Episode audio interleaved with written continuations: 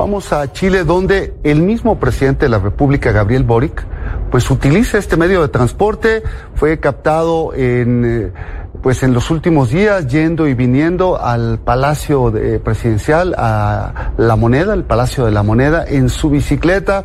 Este hecho sorprendió pues tanto a los transeúntes como a los propios empleados eh, de la presidencia. Los saludan en la calle, los usuarios en las redes sociales eh, pues han comentado mucho el, eh, la- pues los trayectos del presidente, de este jefe de Estado o el más joven en la historia de ese país que eh, llega a la bicicleta y eh, pues se abren polémicas porque también ese país está en medio de una crisis y eh, de repente pues se dan las discusiones, ¿no?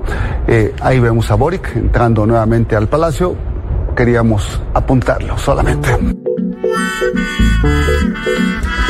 Queríamos apuntarlo solamente. Anda en la importante, Gaby. Eh, no sé, no sé qué ¿Te gusta a vos? ¿Te no gustó? sé, no sé qué ¿A pensar. favor o en contra? Me pasa que me levanto todas las mañanas y ya no sé qué pensar de este mundo. Yo tengo una teoría de eso, porque me contaron que el hombre venía muy trajeado, ¿no? Usa la- trajes, presidente. No, no, pero venía, viste, como muy sobre todo. Se, se había pensado que en vez de 35 ya tenía 45. Ajá. Y que asesores le dijeron, amigo, no va más No va esto, eso. tenés que mostrar el tatuaje que tenés acá en la manito, Sí. tenés que mostrar una viserita de tul y, Y tenés que andar eso, en bici. claro, la bici va perfecto. Bueno, bueno, estuvo bien porque si no mira el día que tuvo, o sea, el chabón presentó la reforma de pensiones, que era el principal tema ¿no? Sí. de la campaña, y se fue en bici. Yo estoy muy cerca de empezar a bancarlo de vuelta, estoy dando la vuelta ya. Bien. Sos bori- boricista. Sí. O sea, hay algo de que ya cuando todos le. Sí. Hasta sus propios compañeros de ruta, o te juntás con un chileno hay- del hay- Frente Amplio y todo te habla mal de Boric. Y Hay- bueno, yo lo voy a bancar. Sí, hay algo que no alcanzo a entender. O sea, la discusión es que llegó en bicicleta. Eso No, no hay discusión, eso. No. Es No, porque lo- entré a los medios chilenos esta semana, digo, a ver qué está pasando, y todos hablaban Y de pero la imagínate bicicleta. para una sociedad como Chile, ¿no? Que llegue, que el hombre venga y vaya en bicicleta no es lo más. Yo hay un par de preguntas totalmente pavotas que me hago con eso. Es eh, cómo es en términos de seguridad, eh, si le siguen bici Sí. policías. Seguro que sí. Claro. Vive cerca igual, él vive Pero en yo no- que es a Sí. 10 minutos en bici. En la imagen que, que vi de su, de su ingreso a la moneda no había escolta. No. Como Sí, si hubiera llegado como. para la foto. Era como un delivery. Que un pibe que estaba llegando de delivery, Sí. Al menos pero no- Boric no se solito cayó. entra. ¿Qué suponemos que pasó ahí? Llegó en auto hasta la esquina. No, ¿Qué? Vino un no. asesor, le dio la bici. No, no, no, No. Ustedes, cerca, ¿no? vive cerca. Igual muy, es verdad que la escena tiene algo de Michael Scott de The Office. Exacto. Hay un problema. Hay ahí, como una cosa ahí como medio como de... No te pases. Che, pero al menos no se cayó como Biden. Estaba transpirado. Mira, la prueba de la bici si estás transpirado. Porque si vos haces 10 cuadras con bici, transpirás. Transpira, para mí transpira Si este mucho. hombre Para no mí estaba Boric- transpirado. Boric tiene, tiene todo, sí. Boric es un hombre que suda. Y además hacía calor. y- Es medio osito. Es medio osito. Claro, Sí, es lo mismo. Sí, un osito. Y Cariñoso. además estaba, en, estaba de traje. Le hacía Claro. calor. Igual de traje en bicicleta, dale. Estoy pensando que. Bueno, ese presidente. Estoy pensando en que, en que mm, como es este, ya tenemos, hoy eh, recién en esta radio el presidente de, de la Nación Argentina dijo, Sí. contó su dieta, está la dieta Alberto, Sí. que es, eh, yo banco esa dieta. ¿La hiciste? Más de una vez la hice. me- Ahí está, yo, esa dieta de Alberto. Sí. La Consiste en no yo. comer, consiste en no comer. Ah, mira. No, pero Eh, claro, pero solamente es saca, saca- carne y verduras grilladas. eso, carnes y verduras grilladas como base de la alimentación, eliminas todo lo que es harinas y todo lo que es dulces. Yo le diría a Alberto, consejo Sí. de esta humilde radio en la, en la que hoy fuiste entrevistado, eh, sumaría Ah, a la dieta Alberto el plan bici, Bici. de Boric. Y entonces vos tenés esa integración regional, eh, un tipo que le- ideológicamente están muy cercanos, y ya ahí sí, si Alberto, yo te digo esto, ¿eh? si Alberto mete la dieta y empieza a mostrarse en bici en la calle, ¿Vos decís que cambia esto? casi que puede bajar la inflación. Que estamos defendiendo el Uma rígida política de controle da natalidade. I asked one of the top people in China. I'm going to deliver Brexit. Dicen que yo soy el presidente pobre. Pobres son los que quieren más. The International Monetary Fund is also a Nuestra gran nación, que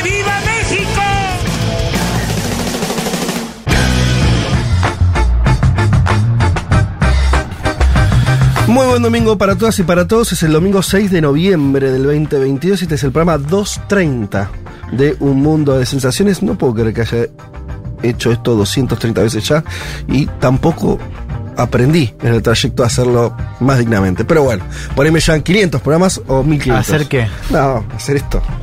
No, pero funciona bien. Si funciona bien, Sí. ¿para qué? Hace siete temporadas funciona. Estoy siendo muy. Es una autocrítica personal. Hubiera gustado. Veo, digo, 230 programas, Fede. Dale, ya podrías.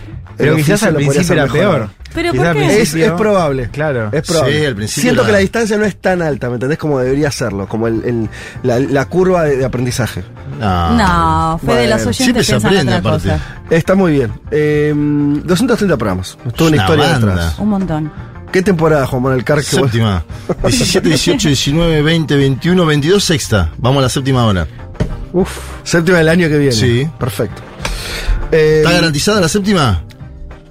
hablemos en. eh, ¡Opa! dejate de joder. Bueno, entonces manden al Pero, chicos, 11 eh, 40 60. Fuera, chicos, Pero no esto me fuera del aire. el aire, fuera boludo. del no, aire. bueno, pero qué sé yo. Esto Hay fuera del aire. Hay que ver si da Este es el, periodismo, ¿verdad? el ajuste.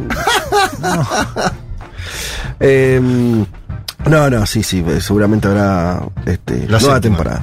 Pero, mm, ¿qué les íbamos a decir? Este, bueno, muchas cosas para hablar eh, hoy en, en nuestro programa, muchos temas. Eh,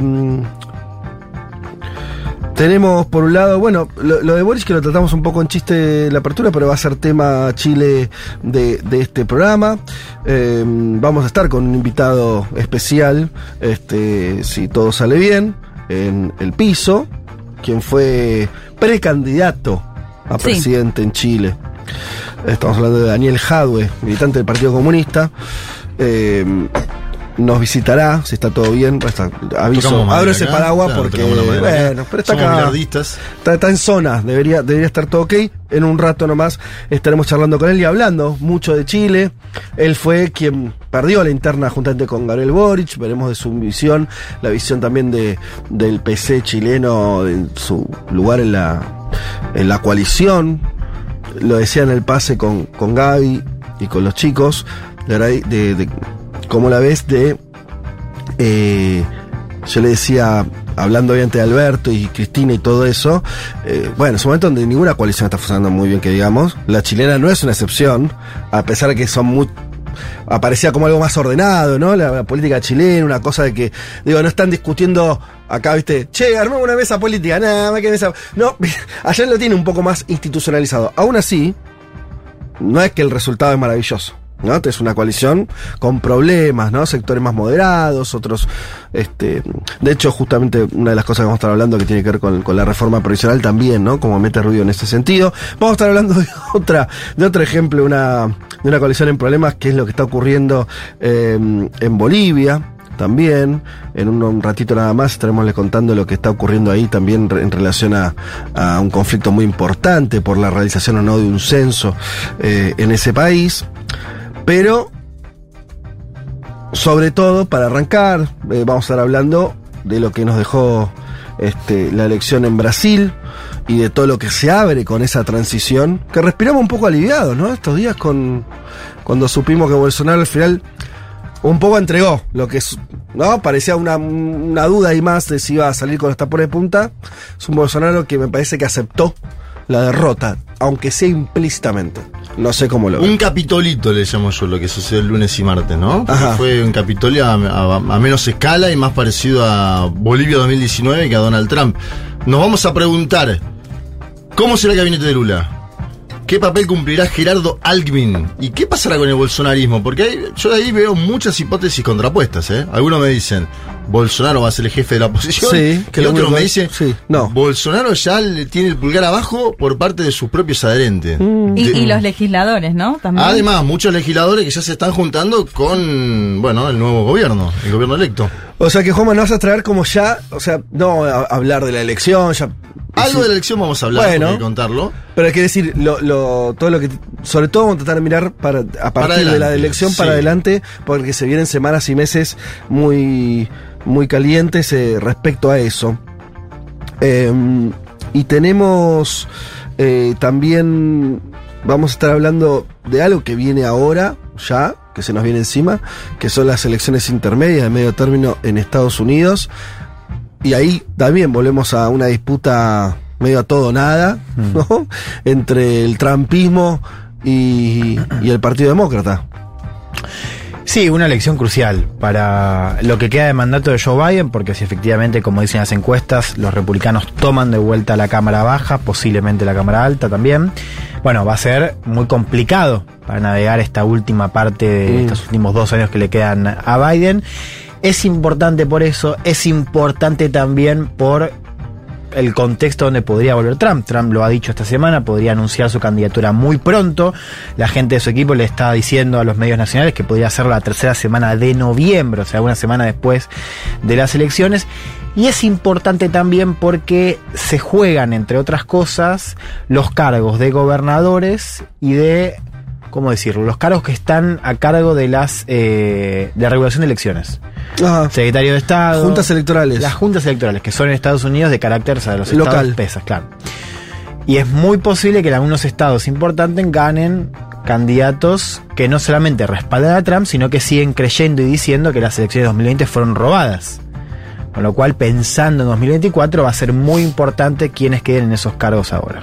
Y es muy impactante porque, vamos, es un poco. Uso la analogía con Brasil y Bolsonaro. Todos, una de las tantas lecturas de la elección, va, una de las más importantes es la cantidad de votos que tuvo Bolsonaro, de vuelta sorprendiendo, ¿no? En términos de capacidad electoral, así como nos había pasado la primera vuelta, ¿no, Juan Diego? Esta cosa de la sorpresa, ganó Lula, pero ajustado y un Bolsonaro muy fuerte. A pesar de que su gestión tuvo todos los problemas que, vimos. Y el caso de Trump y los republicanos es un poco lo mismo, ¿no? Porque hizo, hicieron todas. El toma del Capitolio, como decía Juan, incluido. Y el gobierno de Biden, que tuvo la salida de la, mm, la pandemia y recomposición económica, lo más probable es que pierda las elecciones. Yo digo esto porque es el. Las claves para entender este Sí. tipo de cosas, sea lo de No. Bolsonaro en Brasil, lo, lo de Trump en Estados Unidos, no es obvio. No, pero ¿no? lo que veníamos razones de diciendo, eso. lo que veníamos diciendo acá, es, es cada vez más importante seguir Estados Unidos, por eso, por la vitalidad de Trump, del trumpismo, por la idea de que una vez que llegan al poder, después es muy difícil sacarlas del mapa, ¿no? Por los efectos en términos de qué pasa cuando se construye el sistema electoral, o sea, cómo eso termina permeando, cómo la mayoría del electorado republicano, cómo posiblemente el electorado de Bolsonaro va a seguir pensando que ganó el otro con fraude. Eh, y por algo que también me parece que Lula podría empezar a ver, digamos, en términos de comparación, que es cómo dos años después el, el- el mayor eh, tema para movilizar a demócratas era el aborto. O sea, no era un tema a favor, sino un tema en contra.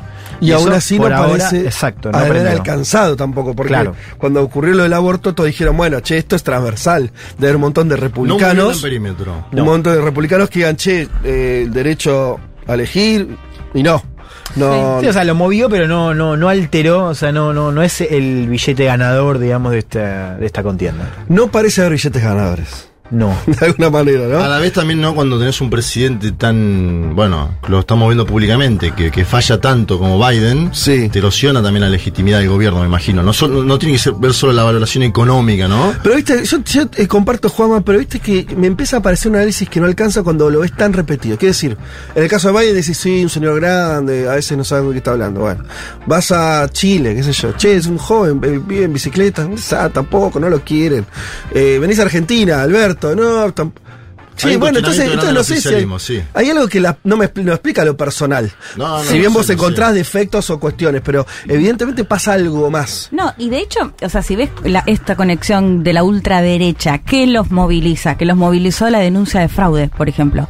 Digo, como qué difícil es ver cuando eh, justamente es con, a- con algún extremo o algo que no estamos acostumbrados, digamos, y logran esa conexión que no está logrando el progresismo o la izquierda Totalmente. con sus seguidores, digo. Leti, hablando de extremismos. Sí. Vos no vas a hablar de Va a traer un uno. moderado. Porque hablando de ultraderecha Sí. y, y cómo crece en todo el mundo, nos vamos a ir a Israel, vamos a hacer un perfil de Benjamín Bibi Netanyahu, que, eh, bueno, hubo elecciones en los últimos días y fue el mejor posicionado para volver a gobernar. Es el primer ministro que gobernó más tiempo que Israel, lo hizo en la década del 90 y lo hizo después desde el 2009 hasta el año pasado y va a volver la particularidad que lo va a hacer con una coalición también de ultra, ultra derecha, eh, varios Es como que dirigentes se- hay un- políticos. Hay un, término nuevo. Doble ultra, ultra. ultra Sí, derecha. no, esto lo acabo de inventar yo, pero Ah, pero está bien, yo comparto. lo, ¿no? lo acabo de decir, de inventar. Pero se fueron muy a la derecha. muy a la derecha porque de hecho son miembros de un partido que había sido ilegalizado por básicamente defender, por ejemplo, a un autor,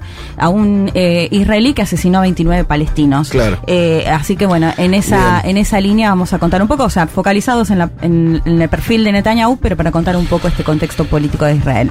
Bueno, ese es un poco más o menos el menú, eh, mis amigos. Eh, vamos además a contar que hoy estamos regalando Feminismo e Islam, las luchas de las mujeres musulmanas contra el patriarcado. Esto es una compilación de Sara Ali, ella es la, la- autora compiladora, lo editó Capital Intelectual. Son una serie de textos vinculados justamente a un tema de los que seguramente nuestros oyentes habrán leído algo, habrán pensado alguna cosa en términos de, esto que parecen dos eh, universos que muy contradictorios, ¿no? El, el movimiento feminista, las ideas feministas y eh, una religión como el Islam. Y toda esta discusión de si la religión misma, ¿no? Tiene como connotaciones eh, antifeministas o, o relega a la mujer a un, a un- a un lugar este, subordinado, o eso es una de las lecturas Claro. posibles del Islam y lo que estamos viendo en términos más políticos de cómo los estados hoy islámicos traducen, ¿no? Eh, ese, esa religiosidad. Es un te- son textos interesantes, sobre todo porque pone mm, eh, no, no es solamente especulativo el texto, sino eh, que, que ubica esa contradicción y la piensa desde un lugar.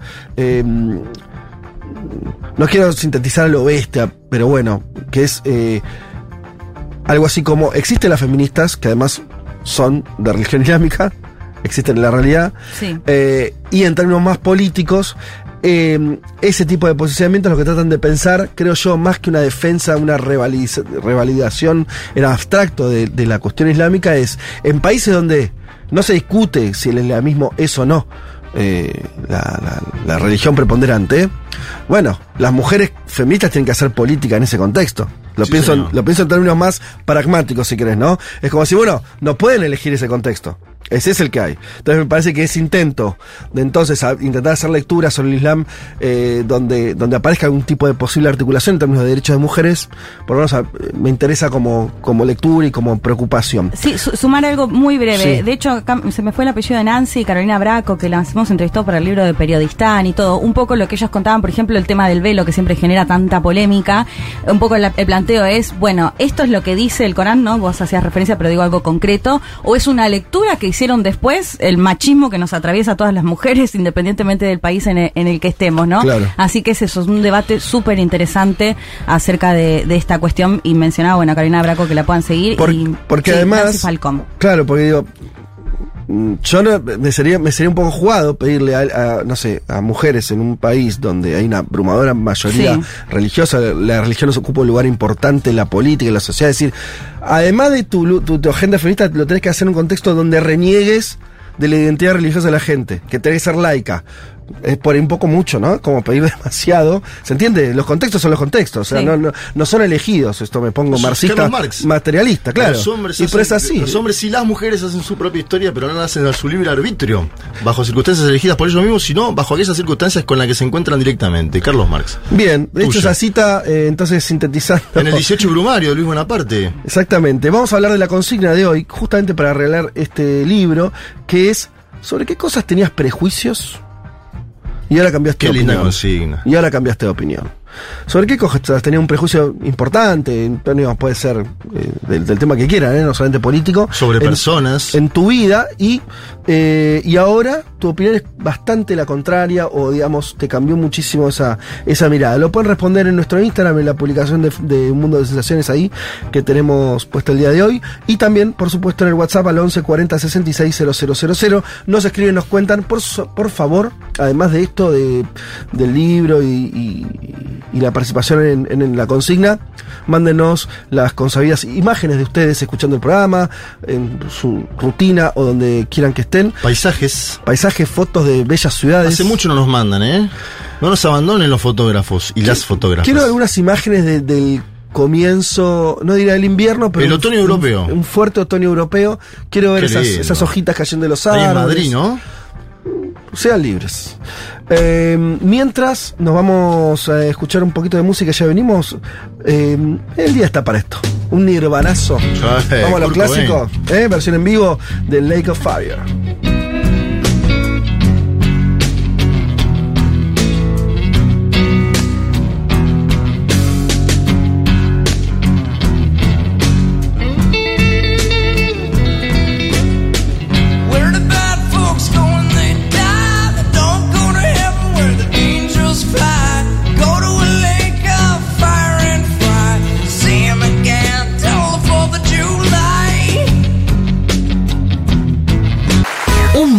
Sensaciones. Vázquez, Carg, Martínez, Elman. Un programa que no quisiera anunciar el comienzo de la Tercera Guerra Mundial. Pero llegado el caso, lo hará.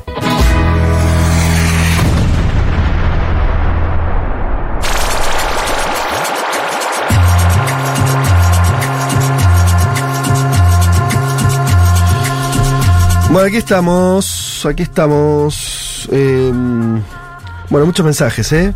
Hay gente, digo esto rápido, hay gente ya mostrando su libro Nada será como antes, el libro de Juan Elman, editado por Ediciones Futurock, en este caso Patricia López. Vamos. ¿Dónde lo lee, Patricia? Desde Quilmes lo lee. Ah, mira qué bueno. Eh, desde la, de la patria quilmenia. Los escucho como siempre. Les cuento que el jueves ya pasé a buscar mi libro de Juancito. Sí. Y ahí lo muestra. Así que, bueno, acá una lectora ya. Y después ya pasamos chivo más adelante. de- Dale. tenemos presentación el jueves, así que estén atentos y atentas. Bien, espectacular.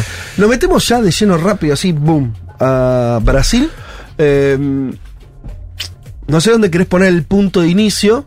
Eh, El les- domingo, vamos al domingo brevemente Dale. como para explicar eh, lo que vimos, ¿no? Básicamente. Lula le gana 50,9 a 49,1 ayer, me decía Sí. Bolsonaro, la distancia más corta desde la vuelta de la democracia en eh, Brasil. Y vimos también una especie de desahogo colectivo, ¿no? En la Avenida Paulista, entre los discursos políticos, ese festival musical que hubo hasta largas horas de la madrugada con Daniela Mercury. Hay una hipótesis. A ver, ¿querías decir algo, Daniela? Sí, digámoslo, Juanma, Ah, bueno. estuvimos bailando. Sí, sí, fue una noche de celebración, obviamente. Este, Eh, este equipo, salvo quien les habla, estuvo, eh, los tres estuvieron Sí. en Brasil, cubriendo, barra festejando. y Daniela Mercury hizo 10 temas, ¿eh? Ah, en ¿sí? la Paulista. ¿Estuvo ¿no? bueno La, fue la- uno, la fue amo, dos. la amo, la amé, así que bailé. ¿Se escuchaba bien? Excelente, un trío eléctrico, a vos que te gusta bien el Sí, tema de los escenarios. camiones. Trío eléctrico tipo carnaval. Sí. Daniela Mercury ahí. Y la gente abajo, obviamente, comprando una cervecina, comiendo algo. la gente. A Genchi. no Por- nosotros, no, A Genchi. Povo. No, porque además eh, eh, esto que decís, me- no sé si usaste esa palabra, desahogo, ¿no? Desahogo fue, fue Porque el desahogo. realmente, además de que el resultado fue escueto, las últimas semanas, lo hemos sí. contado acá, temor, Bolsonaro creciendo. Hay quien dice que si las, la, la campaña duraba 10 días más, Y hay quien dice que si Bolsonaro no hacía Jefferson, pintó un clima, Sí. y Zambelli, que fueron los tres escenarios de la última semana, ganaba la elección también. bueno, no sé. todo contrafáctico, Son- pero Exacto. la sensación de desahogo estaba. Sí, estaba. Bien. Y sobre todo en San Pablo, yo creo que San Pablo definió la elección. Porque Sí. vos ves matemáticamente la Sí. ciudad de San Pablo, no el estado. te digo. Ajá. En la ciudad de San Pablo hubo un crecimiento de Lula que para mí es lo que puede explicar esos dos millones de votos de diferencia. Porque obviamente en el nordeste achica un poquito Bolsonaro. Bolsonaro achica en todo el país. Sí. Es decir, si era 6 millones de votos la diferencia en el primer turno y fueron 2, achicó en todo el país, sacó más votos de Ciro Gómez, sacó más votos de Simón Tebet. Esto es un dato específico, concreto. Y me parece que Lula en San Pablo y en la periferia de San Pablo termina haciendo la elección que hizo. Que es algo que tiene que ver con su trayectoria, ¿no? Porque ahí se formó políticamente. Traigo un primer audio, que es el de Glacy Hoffman. Ustedes escuchen pero después voy a decir por qué lo traigo, porque Hoffman está levantando el perfil en la transición y vamos a contar Presidenta del. Partido de los Trabajadores. Exacto, presidenta del PT desde que Dilma fue depuesta hasta ahora. Bien. Es decir, estuvo en todo ese proceso, estuvo en las malas y en las buenas, podríamos decir. Escuchemos a Gleisi Hoffman en la Avenida Paulista el domingo.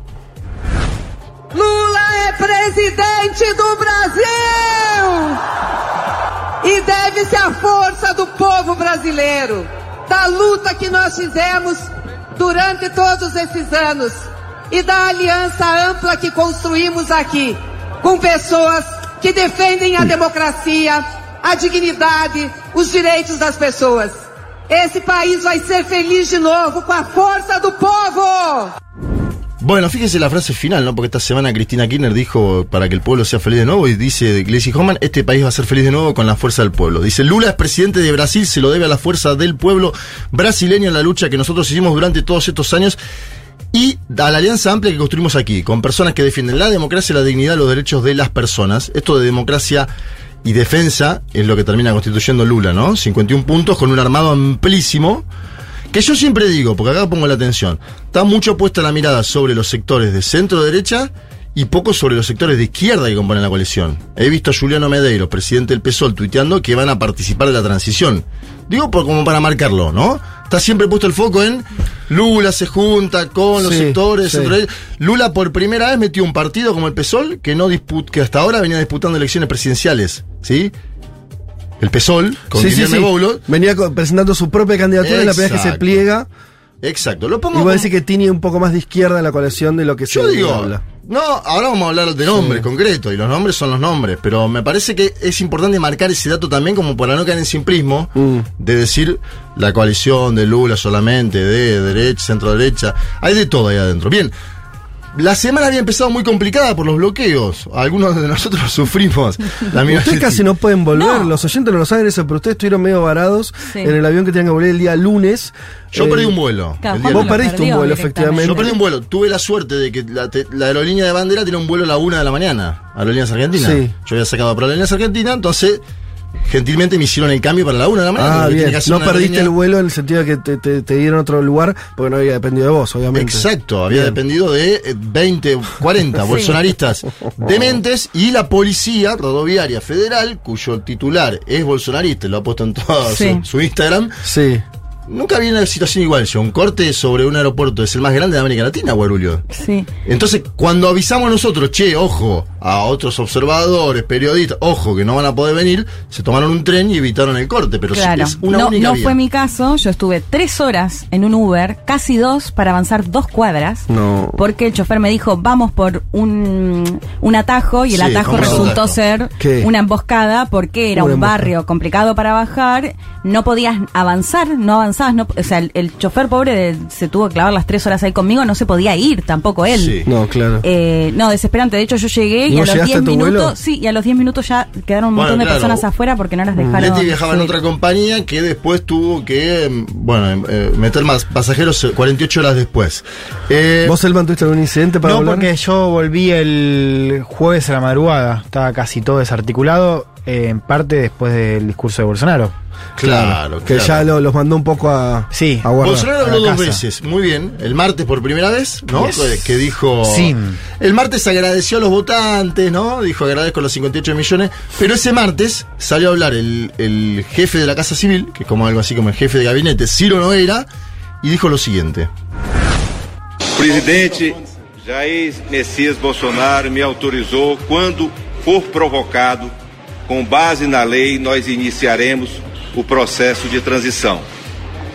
A presidente do PT, segundo ela, em nome do presidente Lula, disse que na quinta-feira será formalizado o nome do vice-presidente Geraldo Alckmin. Aguardaremos que isso seja formalizado para cumprir a lei no nosso país. Bueno, breve, dice ahí Nogueira, el presidente Bolsonaro me autorizó con base en la ley y vamos a iniciar el proceso de transición. Gleisi Hoffman, decía por la presidenta del PT, a quien escuchábamos antes, dice que será formalizado el nombre de Gerardo Almin. Las movilizaciones siguieron el miércoles, ¿no? Porque ahí Juan decía que volvió el jueves por la madrugada. El miércoles lo que hubo es ya no tanto corte, sino movilizaciones en cuarteles militares, ¿no? Sí. Que este es otro dato tremendo, es ir a- al cuartel a golpear a decir No, no, muchachos fue- activen, sí. ¿no? Pedir Total. intervención directamente. Y además porque, claro, ahí ya, eh, te- a diferencia de cortar una calle, el hay un objetivo vinculado Sí. a una institución como los militares.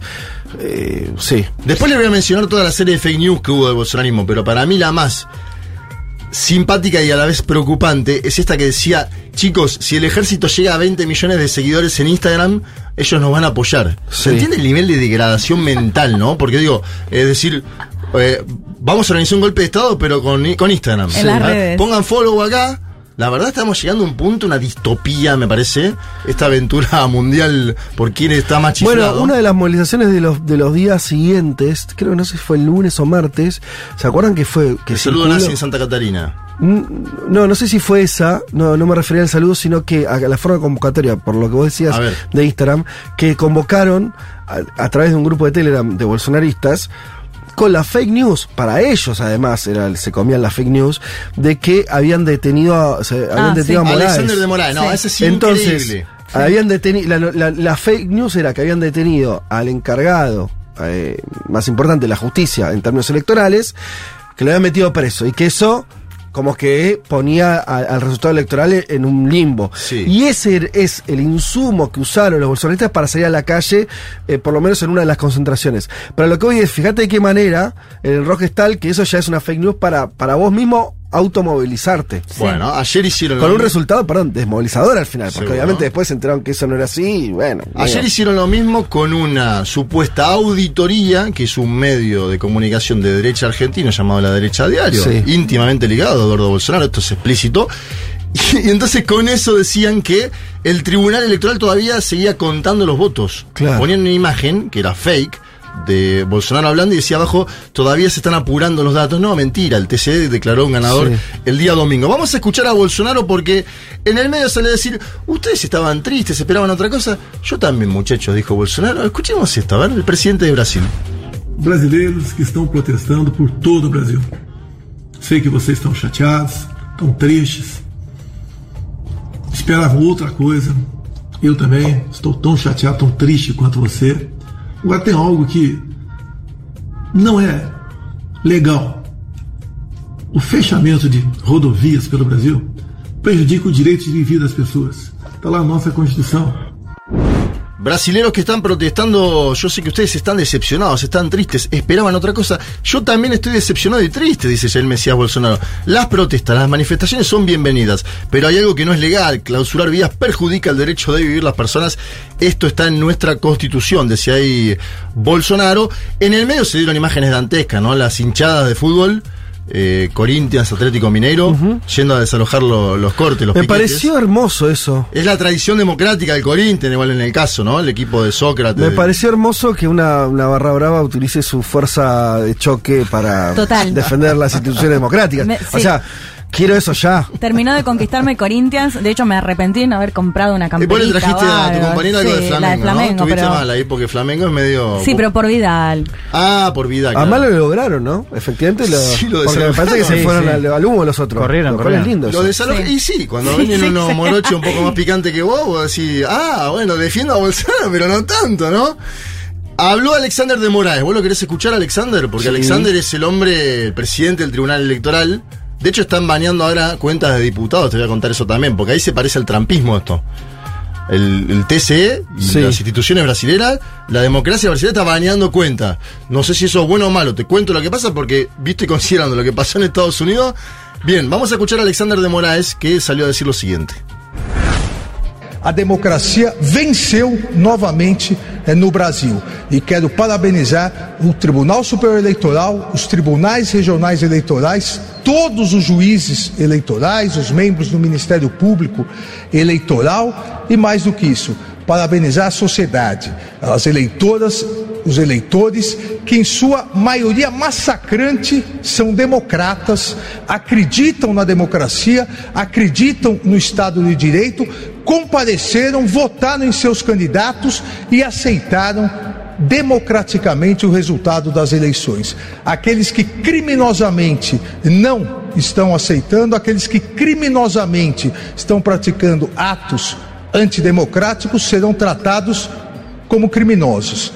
Dice Alexander de Moraes, la democracia venció nuevamente en Brasil. Quiero felicitar al Tribunal Electoral, a los jueces electorales, a los miembros del Ministerio Público y más que eso, felicitar a la sociedad, a las y los electores que en su mayoría son demócratas, creen en la democracia, en el Estado de Derecho, fueron a las urnas, votaron candidatos, aceptaron democráticamente el veredicto de las urnas. Los que criminalmente no lo están aceptando y están practicando actos antidemocráticos serán tratados como criminales. A partir de ahí, bajó también la movilización, a partir de ahí bajó un poquito la fake news, por eso la auditoría esta sale desde Argentina. ¿sí? Claro. Esto lo quiero marcar, si esa auditoría que aparte fue hecha por un amigo de Eduardo Bolsonaro. Digo, no, esto está demostrado, lo, lo publican los medios brasileños, ¿no? Publican la foto de Eduardo y Isabel Mesía con la bandera de la derecha diario, como diciendo, hola, somos amigos. Pero circuló mucho, me decían, por los trolls en Brasil. Me decían que en Brasil se vio mucho el video ese, 300.000 Sí. personas lo han visto, y un disparos masivos del andamiaje troll bolsonarista Mm. sobre esa publicación que se hizo acá en Argentina, ese vivo, ese live. Sí, Entiendo de que hecho, el otro. argentino era, y para contar esto. Bueno, claro, los medios que hicieron desenmascararon todo esto, la amistad que tenía con Eduardo Bolsonaro, este hombre, no importa quién es, digo el medio en particular. Es un medio de comunicación de la derecha que dijo haber hecho una auditoría, ¿no? Como si fuera un órgano electoral. Que tiene una Claro. filial, un medio que era acá que tiene una filial en Brasil también. Eso, hizo, dirían en Brasil. Hizo. Hizo. Comentábamos eh, esto de la coalición. Porque se dio una foto el jueves, no sé si la pudieron ver. Entra Gerardo Almin al Palacio Plan Alto, pero entra también Aloisio Mercadante, que es el coordinador del programa del PT, y entra Gleisi Hoffman, presidenta del PT. Para mí fue la imagen, acá llegó Lula también, ¿eh? Lula nomina a Almin, Almin aparece en el boletín oficial como miembro del equipo de transición, pero el PT está ahí, en la Lula, cocina. Lula desde que ganó se, no, no hizo declaraciones. Lula está de vacaciones en el sur de Bahía. Lula está de vacaciones con Yanja da Silva en el sur de Bahía. Ayer circuló un dato, anteayer, de que los bolsonaristas también, otra fake news más, de que había sufrido un infarto y estaba hospitalizado No. en el hospital Ciro-Libanés, algo que es mentira. Lula en este momento está volviendo del sur de Bahía a San Pablo porque va a la COP27 en Egipto, a juntarse primero en Cabo Verde con eh, Petro, Gustavo Petro, se va a juntar con Petro ahí, y después se va a juntar en Egipto con eh, el Emmanuel Macron, presidente de Francia, y con Joe Biden, presidente de los Estados Macron Unidos. peleadísimo Yo con me levan- Bolsonaro. Yo me levanté contracturado porque fui a dos cumples ayer de noche. Dos cumples, wow. Y Lula, que, que después de hacer la campaña, esta 7-7 del- de- tiene Lula. esta hizo una campaña del horror con segunda vuelta eh, ahí, eh, contando voto a voto, y ahora se va al otro lado del mundo. ¿Y Bolsonaro lo de trató de usurpador o caía en unas fake news? Bolsonaro aparentemente en las últimas horas dice que estaba usurpado, usurpando el cargo eh, porque va a la COP27. Bueno, el hijo de Lula, Luis Claudio, ponía en Instagram en estos días, yo tampoco puedo creer la fuerza de mi padre, tengo 37 años y no puedo hacer ni la mitad de lo que hace. El hijo, Claro. ¿eh? Digo, para que no lo sientas como algo personal. ¿El hijo de Lula? De... El hijo de Lula. Ah, dice, claro. Todos tengo- somos el hijo tiene de Lula. 37 años, Claro, Luis Claudio. claro. es, Sí. el hijo de, es el hijo de Lula y de Marisa Leticia. Yo no puedo ni ponerme a pensar. O sea, imagínate que, en serio, la- la- una campaña electoral a cualquier persona normal Sí, la sí. destruye. ¿Y qué campaña? Por eso, Claro. esta fue particularmente desgastante para alguien que además pa- dos años dos años preso, o sea, pero- pero lo piensa en términos físicos, ¿eh? Mm. Sí, sí, totalmente. No es joda eso. Y ahora se tiene que empezar a subir aviones ya. Sí. Le como- gusta Lula eso. Sí. Sí, Igual para no te, evidentemente, no, te, no, no- no te quites mérito, Fede. Dos cumpleaños una noche es un montón. Es verdad, estuviste Es un bastante. montón. ¿eh? A ver, Gleisi Hoffman fue muy dura con eh, Edil Sí. Macedo, no sé si pudieron ver eso. Edil Macedo es el Sí. titular de la Iglesia Universal en Brasil, dirige un medio, bueno, le dijo que tenía que pedir perdón por haber eh, propagado mentiras contra Lula. Ah, mira. Ese es un dato objetivo, porque ¿qué pasa? Edil Macedo había dicho, yo si gana Lula me voy de Brasil, Ah, bueno, ok, sí, toda esta cuestión, ¿no? Después hay una duda que es sobre el futuro de Bolsonaro, y no sé qué piensan ustedes, pero hay dos hipótesis, ¿no? Sí, abramos eso. Mónica Bergamo, influyente periodista De Folio San Pablo. brasilera, muy influyente, dice que, de acuerdo a sus fuentes ministeriales actuales en el gobierno de Bolsonaro, accionistas de medios de comunicación, y anoten eso, y líderes evangélicos, Mm. Sí. los tres eh, bloques, la idea es que Jair Mesías Bolsonaro no sea candidato en 2026 Ajá. Y que se convierta en una especie de cardoso de la derecha, ¿sí? En tanto consejero. Sí. ¿A, a qué apostaría esta línea? Sí. A que tenga un buen gobierno, Tarcisio de Freitas en Sao Paulo, y que de ahí venga La sucesión de la derecha, ¿sí? Bergamo marca, sin embargo, un dato que me parece importante para poner sobre la mesa, sobre todo tomando en, en cuenta el escenario norteamericano, que es Bolsonaro es mucho más popular que Cardoso cuando salió del gobierno, ¿no? Es más popular. Sí. Es un líder popular y obviamente con otros eh, elementos también. Eh, hablábamos de la fake news, hablábamos, bueno, estos, estos tres casos simultáneos, ¿no? Lo de Zambelli, lo de todo lo previo a la elección, estoy marcando, Sí. lo del Pintún Clima. Sí. ¿Le jugó a favor o en contra a Bolsonaro? Esto es una, una duda. Bueno, pero pará, vos, te- Grande. vos decías que entonces, eh, según Mónica Bergamo, eh, hay un interés de sectores muy importantes. eh, para que Bolsonaro no, o sea, eh, ocupe un lugar más... eh, De consultor. De, de consultor y no de futuro liderazgo político. Sí, y hay otra hipótesis que es que Bolsonaro, esto también lo planteaba Folia, Wall, podría no estar en Brasil cuando se entregue la banda presidencial. No, Ajá. no lo sabemos. Bolsonaro tiene 57 procesos judiciales abiertos, que cuando se le acabe el foro privilegiado el primero de enero, él deberá dar cuenta de esos 57 procesos judiciales. Sí, de, de Tiene hecho, varias opciones. Se queda y aguanta los trapos, lo que Sí. hizo Lula.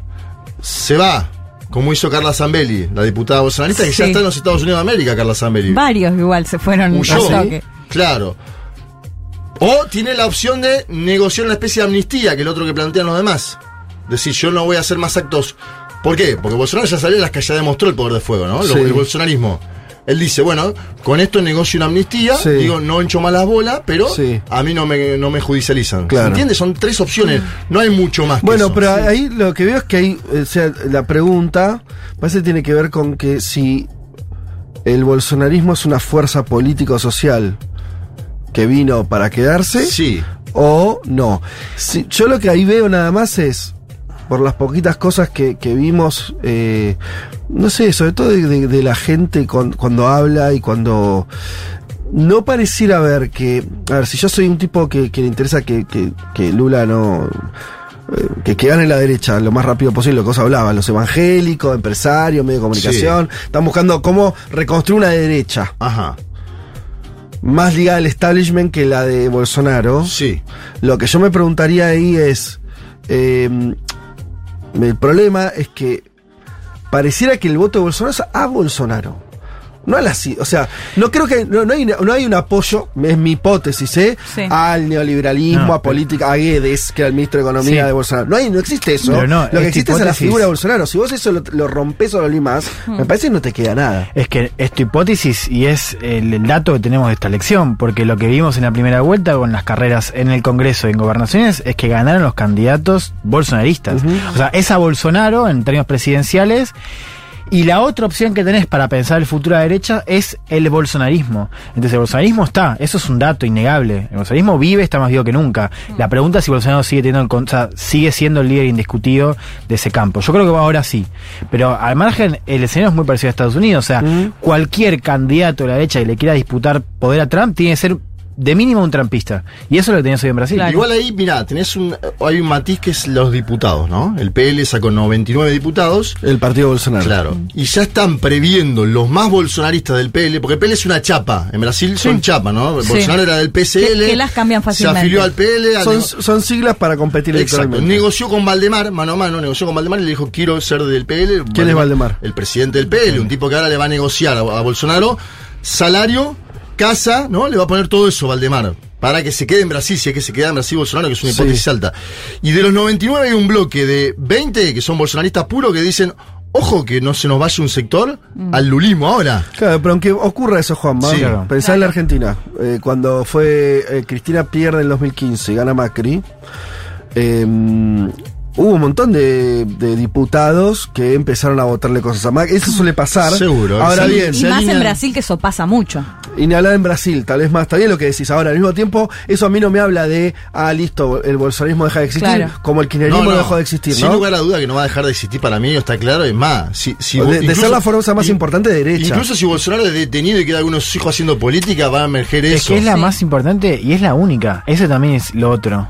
O sea, hoy ese campo derecha tradicional de centro derecha está o se lo comió evaporado. Lula o, o- Pero o no desapareció. existe. Pero tenés aspiraciones, porque Tarcisio me imagino que siendo vivo va a decir, chico, yo soy una derecha un poco más eh, dialoguista, voy a gobernar el, ma- el mayor estado de Brasil, deme la banda de capitán a mí, y si este tipo tiene 50, Tarcisio lo puede entregar a Bolsonaro, eso yo no tengo duda, ¿eh? ojo con eso. Seguro, Pero estás pero- hablando de alguien que, que va a empezar la primera gestión Sí. de un Estado. digo, es distinto a, a lo que ya recorrió Seguro, Bolsonaro. Seguro. Vamos a hablar un poco de Lula también, Dale. porque me quiero centrar mínimamente en la, la base legislativa de Lula, ¿no? Una de las preocupaciones era cómo Lula va a gobernar con un Congreso tan a la derecha. Lula está planteando negociaciones ya en este momento con Unión Brasil. Unión Brasil es el, es el partido al cual se afilió ahora Sergio Moro, digo, para mostrar la amplitud que tiene Lula. Obviamente con Moro no va a dialogar Lula, pero hay sectores de Unión Brasil con los que dialoga Con el histórico MDB, ¿no? El partido de Michel Temer, el ahora enflaquecido PSDB, que sigue teniendo alguna representación mínima, el PDT, que va más allá de Ciro Gómez, y todos ellos, la ciudadanía, el PSD, bueno, es una, es una, un, un mar de siglas, pero Lula ya está dialogando con todos estos sectores, ¿sí? Para ampliar su base. Él quiere llegar a 312 diputados y a 51 senadores, ¿sí? Es decir, La mayoría. la mayoría. El MDB tiene intereses ministeriales, esto es Brasil. Le pide educación, le pide y energía, le pide transporte, vamos a ver qué pasa. A la vez decía que esto puede chocar esta idea de expansión de Lula con sus adversarios, ¿no? Lo mencionaba en el caso de Sergio Moro. Lula, por último, va a ir a lo decíamos antes, a la COP27 que se va a hacer en Egipto. Está saliendo, si no es hoy, saldrá mañana, porque la COP empieza en estos días. Viene de ver a Alberto Fernández, que lo fue a ver. Se va a juntar con Gustavo Petro. A mí me da la sensación de que hay una idea, y lo hablaba con gente en San Pablo. Démosle la cinta de capitán a este muchacho y que, que coordine América Latina. Está esta idea hoy instalada, ¿no? Lo hablaba con varios dirigentes progresistas. Sí. Hoy Lula tiene más espalda que antes en América Latina que coordine. Hay que ver Lula porque por ahí eh, el incendio interno que le queda, ¿no? Le va a quedar una economía muy complicada, con techo de gastos. Y vamos a ver cómo es el equipo de transición económico también. Este es el otro dato, ¿no? Si Lula pone en el Ministerio de Economía a un técnico, como le pide el mercado, si pone a alguien político del PT, como le pide el PT, entre ellos suena, por citar tu nombre al azar, Aloisio Mercadante, que fue el coordinador del programa, lo mismo Cancillería, si va a ser alguien de Itamaraty, o si va a ser un político, O política. O política también. Marina Silva. Marina Silva suena en ambiente. Sí, eso es el natural, pero dicen que no estaría mal. Marina Silva suena en ambiente. Yo, por la fuente que tengo, me dan Itamaraty con asesoramiento de Celso Morín, que es una opción válida. Celso Morín tiene 80 años. Celso Morín dice, ojo que yo hago lo que Lula me pida. O sea, si Lula le pide asumir nuevamente la Cancillería, a Ahí. Morín va. Y de hecho te digo un dato. Estábamos terminando la transmisión que hicimos del pool de medio, que fue muy buena, en Brasil. Y Lula entra a la sala de los observadores internacionales y sale velozmente porque Amorín tenía en su teléfono una llamada del presidente de Estados Unidos, Joe Biden. Entonces digo. Claro, eh, y fue a eh, través de, Amor- de Amorín esa, esa llamada. Sí, señor. Mirá a Morín y le dijo, hola, Lula, ese, ¿eh? vení. Sí. Lula se fue a hablar con Joe Biden y después volvió a hablar con los observadores, muchos de esos ya argentinos. Entre ellos, bueno, se dio el famoso, ¿no? La famosa visera de Le CFK 2023. Claro, ¿le pasará a Lula? Aprovechemos, si querés, los últimos minutos eh, para, para hacer un poco de especulación. Es si a Lula le va a pasar el mal de los presidentes de esta época, que es asumen y empiezan a perder popularidad con un ritmo más o menos acelerado. ¿No? El, el síndrome Boric. Alberto. El, el propio Petro. Petro. Con me- menos intensidad, pero viene bajando. Sí. O sea, es un contexto. Yo digo, sobre esto no tengo explicación todavía. ¿eh? Me parece que. Y, y no, no leí nada que me convenza, no escuché a nadie que me convenza de una explicación de por qué. Ninguna de las que escucho, que la inflación. que- hay algo ahí que no, no, no me cierra a mí. Pero más allá de los las razones, está sucediendo eso. Vos ves un El- descontento de los oficialismos. yo no veo nada, es evidente. O sea, le sé, pasa a todo el mundo. Ahora, lo- Bueno, a Arce no le pasa, después vamos a hablar de Bolivia. Bueno. Tiene más imagen positiva que negati- negativa. Sí, pero para el, para el, para el tipo de aprobación que solían tener los, los gobiernos del MAS. Es bajo. ¿Es la más baja o no? No, y tiene, el, país, Sí, 40 y tiene el país prendido fuego, además. Además de conflictos. Pero, pero eso está bien. Pero Sí. a mí me preocupa más que. Me preocupa, quiero decir, me parece que lo que está pasando Mm. con más o menos quilombo, no en todos lugares tenés quilombo a morir, pero esto, asume un presidente y rápidamente es como que se le empieza a descontar, viste, vidas en el jueguito, rápido. En América del Sur fuerte, porque te digo, después tenés el contraejemplo de eh, Centroamérica y México, que lo podríamos anotar ahí. México, aceptación alta del presidente y bueno, Bukele, ¿no? Lo hablábamos antes. Claro, pero a lo que voy es, le- si le pasa eso a Lula Mm. o no, va a ser muy determinante, porque a diferencia de todo lo que estamos hablando, Lula es, es el retorno de un peso pesadísimo. Sí. De alguien que además... Y, y de un pasado que fue muy bueno, que también Muy- eso genera mucha expectativa. que se fue con mucha imagen positiva y demás. Entonces, me parece que ser un testeo importante si a Lula le va distinto en ese sentido, o si esta época un Se poco come a todos. Sí. Exacto. ¿Sabes lo que pensaba con respecto a eso de la época?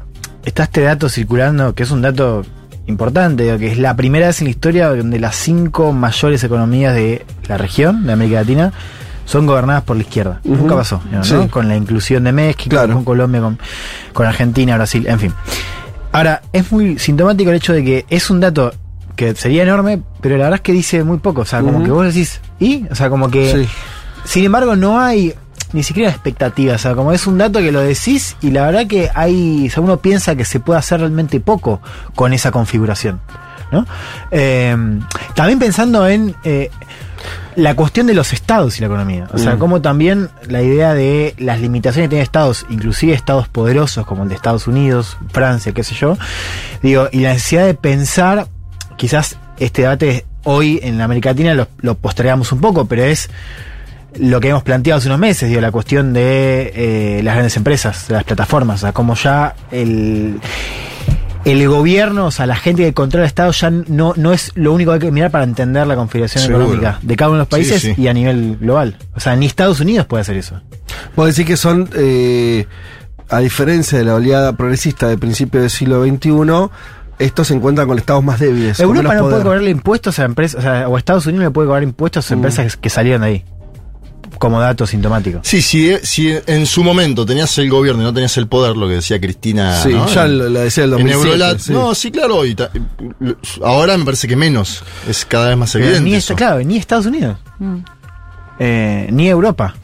Eh, bueno, yo, yo no, no tengo claro cuál es, es así efectivamente, por ahí sí. Lo que tengo más, lo que veo es que hay, está, eh, tomemos lo que dijo Juan. Con el triunfo de Lula se confirmó que las cinco, dijiste, economías, las principales cinco economías Sí. de América Latina están gobernadas por eh, centro izquierda, nacional popular. Bien. eh, México, Brasil, Colombia, Argentina. ¿Y cuál es la quinta? México, Brasil, ¿Perú? Colombia, Argentina, Y, a ver. Chile. Bueno, no, no. Chile no. O sí. Eh, En términos de tamaño de economía, no sé si es lo más grande que Perú. Bueno, pero a lo, eh, a lo que voy es. Puede ser, ¿eh? Puede, fíjense que hay, hay una cuestión que, eh, en términos de discursivos, estamos más sorprendidos Sí. por los discursos de extrema derecha. Chile, Chile, Colombia. Chile. Ahí está. Por los discursos de extrema derecha que por estos, estos entre comillas, nuevos progresismos. Claro. Hay algo ahí también, más allá de la cuestión de la soberanía, que me parece está es un punto, Juan, ¿eh? Pero viste hay un, una- un momento de potencialidad discursiva también, donde pareciera que la derecha se puede correr más a la derecha, decir cosas más locas, e incluso así le va a bien en las elecciones, y no sé qué, y del otro lado es como un aguantar los trapos con, Sí. con cada vez menos La retos. moderación es de un lado solo. Sí, y una moderación sin que te esté rindiendo fruto, sobre todo. Porque la- si la moderación te rinde fruto, qué sé yo. Pero es una moderación que, que eso, presidentes con imagen que se le va cayendo, eh, gestiones medio grises desde el punto de vista de las transformaciones, ¿no? Eh, no sé, hay algo ahí. Sí. Yo, yo volví a pensar en los últimos días que hay algo de la pandemia Sí. que no terminamos de mencionar, porque digo, hay un corte ahí, ¿no? No terminamos todavía de, para mí, entenderlo bien. La insatisfacción que De- generó. Sí, como si eso hubiera re- de- de- reacomodado las cabezas de las personas de una manera un poco distinta ¿Y sí? Y donde tal vez no vimos que lo, lo- hasta qué punto fue funcional a las ideas más individualistas, más de derecha, en términos Sí, claro. estrictos, ¿no? La idea de, este, mm, mirá, lo, lo hablaba con él que yo decía, la constatación de que el Estado no te puede proteger. Porque vino la pandemia y te- mm, Sí. se murió un montón de gente, eh, no pudiste laburar y lo que sea. Y esa otra persona me decía, sí, y pensar al revés, que además se constató, o sea, generó una reacción porque los estados generaron, eh, después de mucho tiempo, incluso décadas, decisiones muy fuertes. No te dejó salir de tu casa. Entonces también hay una reacción, como si hubiera una, una reacción en hasta incluso tardía frente a esa imposición estatal, ¿no? De la pandemia. Son todas ideas sueltas, digo, no sé qué pasa, pero Sí. me parece que no terminamos de encontrar un diagnóstico Bueno, que pero justifique. por ahí el caso de, de Lula va a estar bueno para Y sí. verlo, porque si vos, o sea, si mirás todos los elementos, me parece que es todo, nega- digamos, negativo para pensar que puede llegar a pasar esto que vos planteabas, ¿no? De que caiga rápidamente la popularidad, porque el contexto internacional es complejo. Bueno, Juanma planteaba todo el tema de, de la oposición, de su propia alianza.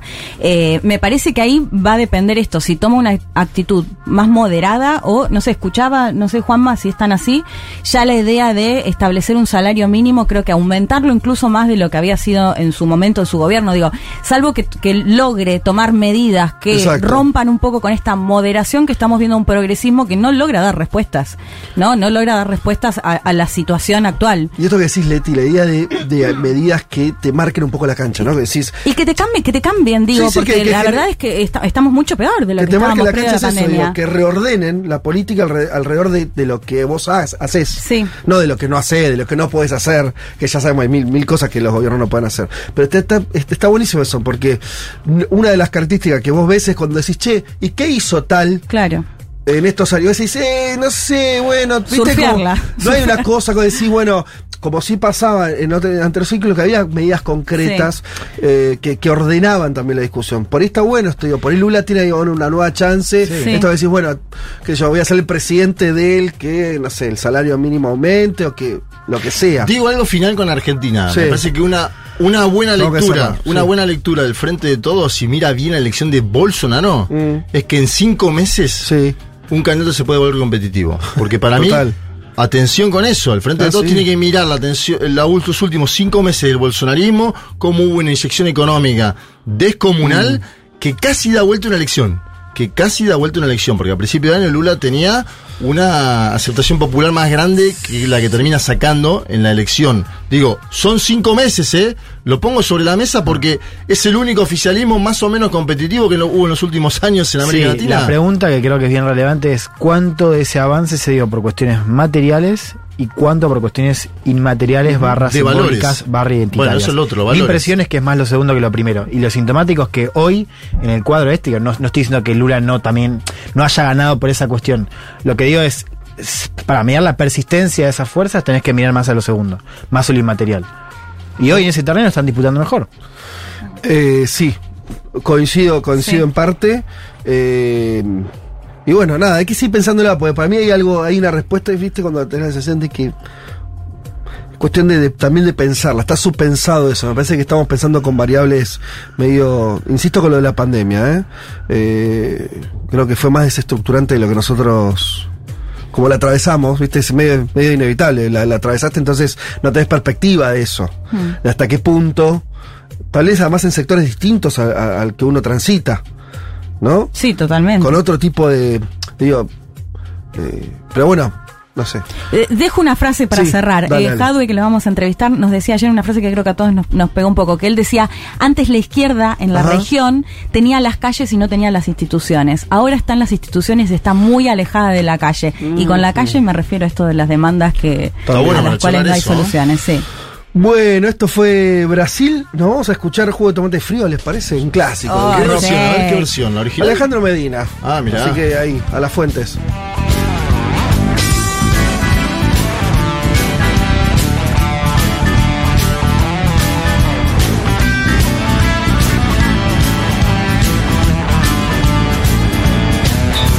La tierra que te da la vida te da un tiempo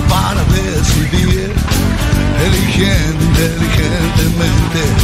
Todo el mundo podrá ser feliz. Jugo de tomate frío en las venas deberás tener. Un mundo de sensaciones. Vázquez, Carg, Elman, Martínez. Ver las cosas desde un rincón del mundo te da otra perspectiva.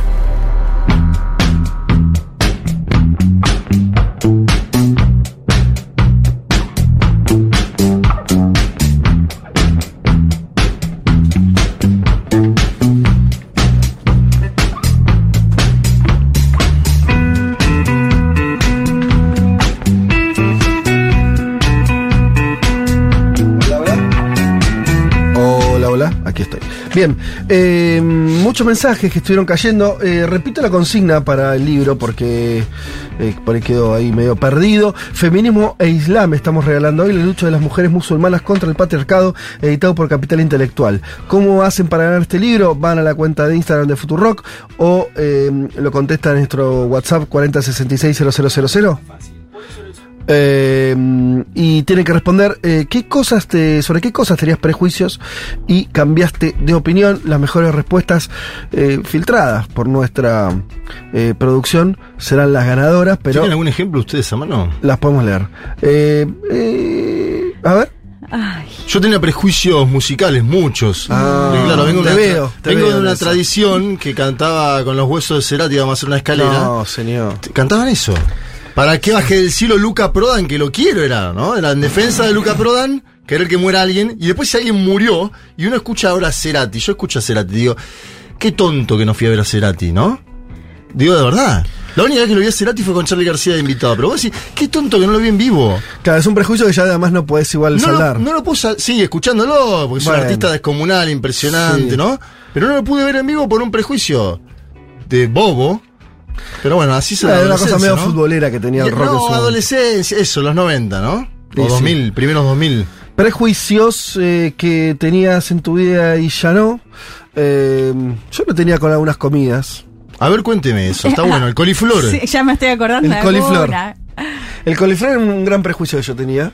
Sí. Sí. Eh, bueno, Yo también. tiene Sí, su cuando, olor. cuando lo haces, el olor su- es horrible. Eh, pero feo la verdad que el coliflor salteadito. Con unos- No, es riquísimo. Para comerlo es rico, pero cuando lo haces, el olor No, es feo. coliflor con quesito, un poquito de ajo. Ya lo, mira, ya me lo estoy imaginando, ¿eh? Eh, bueno, respondan. Ahí este, los vamos a estar leyendo. También nos enviaron un montón de, eh, de lindas imágenes. Eh, gente que nos manda paisajes otoñales como hemos pedido. Por ejemplo, en Dresden, ¿sí? Nos mandan una linda foto de otoñal con, con el fondo de una de una casona o de un edificio, esto lo hace Santi. Eh, ¿Por qué nadie dice que Alemania es socialista? Socialdemócrata. Sí, Es socialdemócrata, ¿no? Olaf Scholz. Sí, no, no, no sé. no- me quedé pensando en el que, que- que si quiso decir otra cosa el amigo, en todo caso que nos amplíe. Eh, Alberto no perdió imagen positiva rápido, es más, subió la pandemia, es cierto.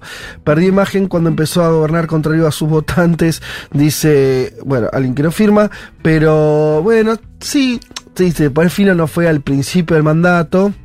Eh, es cierto, es cierto eso, pero es verdad al mismo tiempo que las últimas, eh, los últimos gobiernos que asumieron de izquierda hubo una tendencia hacia, hacia eso. Y por el contrario, bueno, Alberto tampoco está, pareciera estar pudiendo, por lo menos en el corto plazo, reconstruir eso, ¿no? Eh, 90 puntos de inflación anual, ¿no? También ese es su problema.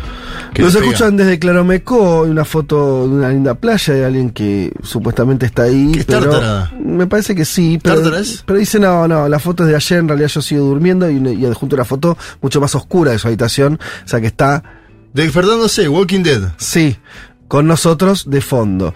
Y quiero ¿Quién resaltar pudiera? esto, es un artista que nos envía, esto es Davito, según leo acá, tallando para una canción de Invisible.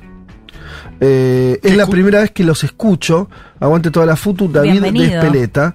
Y manda un- una obra de arte bastante impresionante de lo que está dibujando, tallando. Buenísimo. Mejor dicho, una cosa, ahí una especie de rey loco o algo así. Eh, muy, muy lindo. Eh, Pero como para una canción de Invisible, que él, él se... es un póster.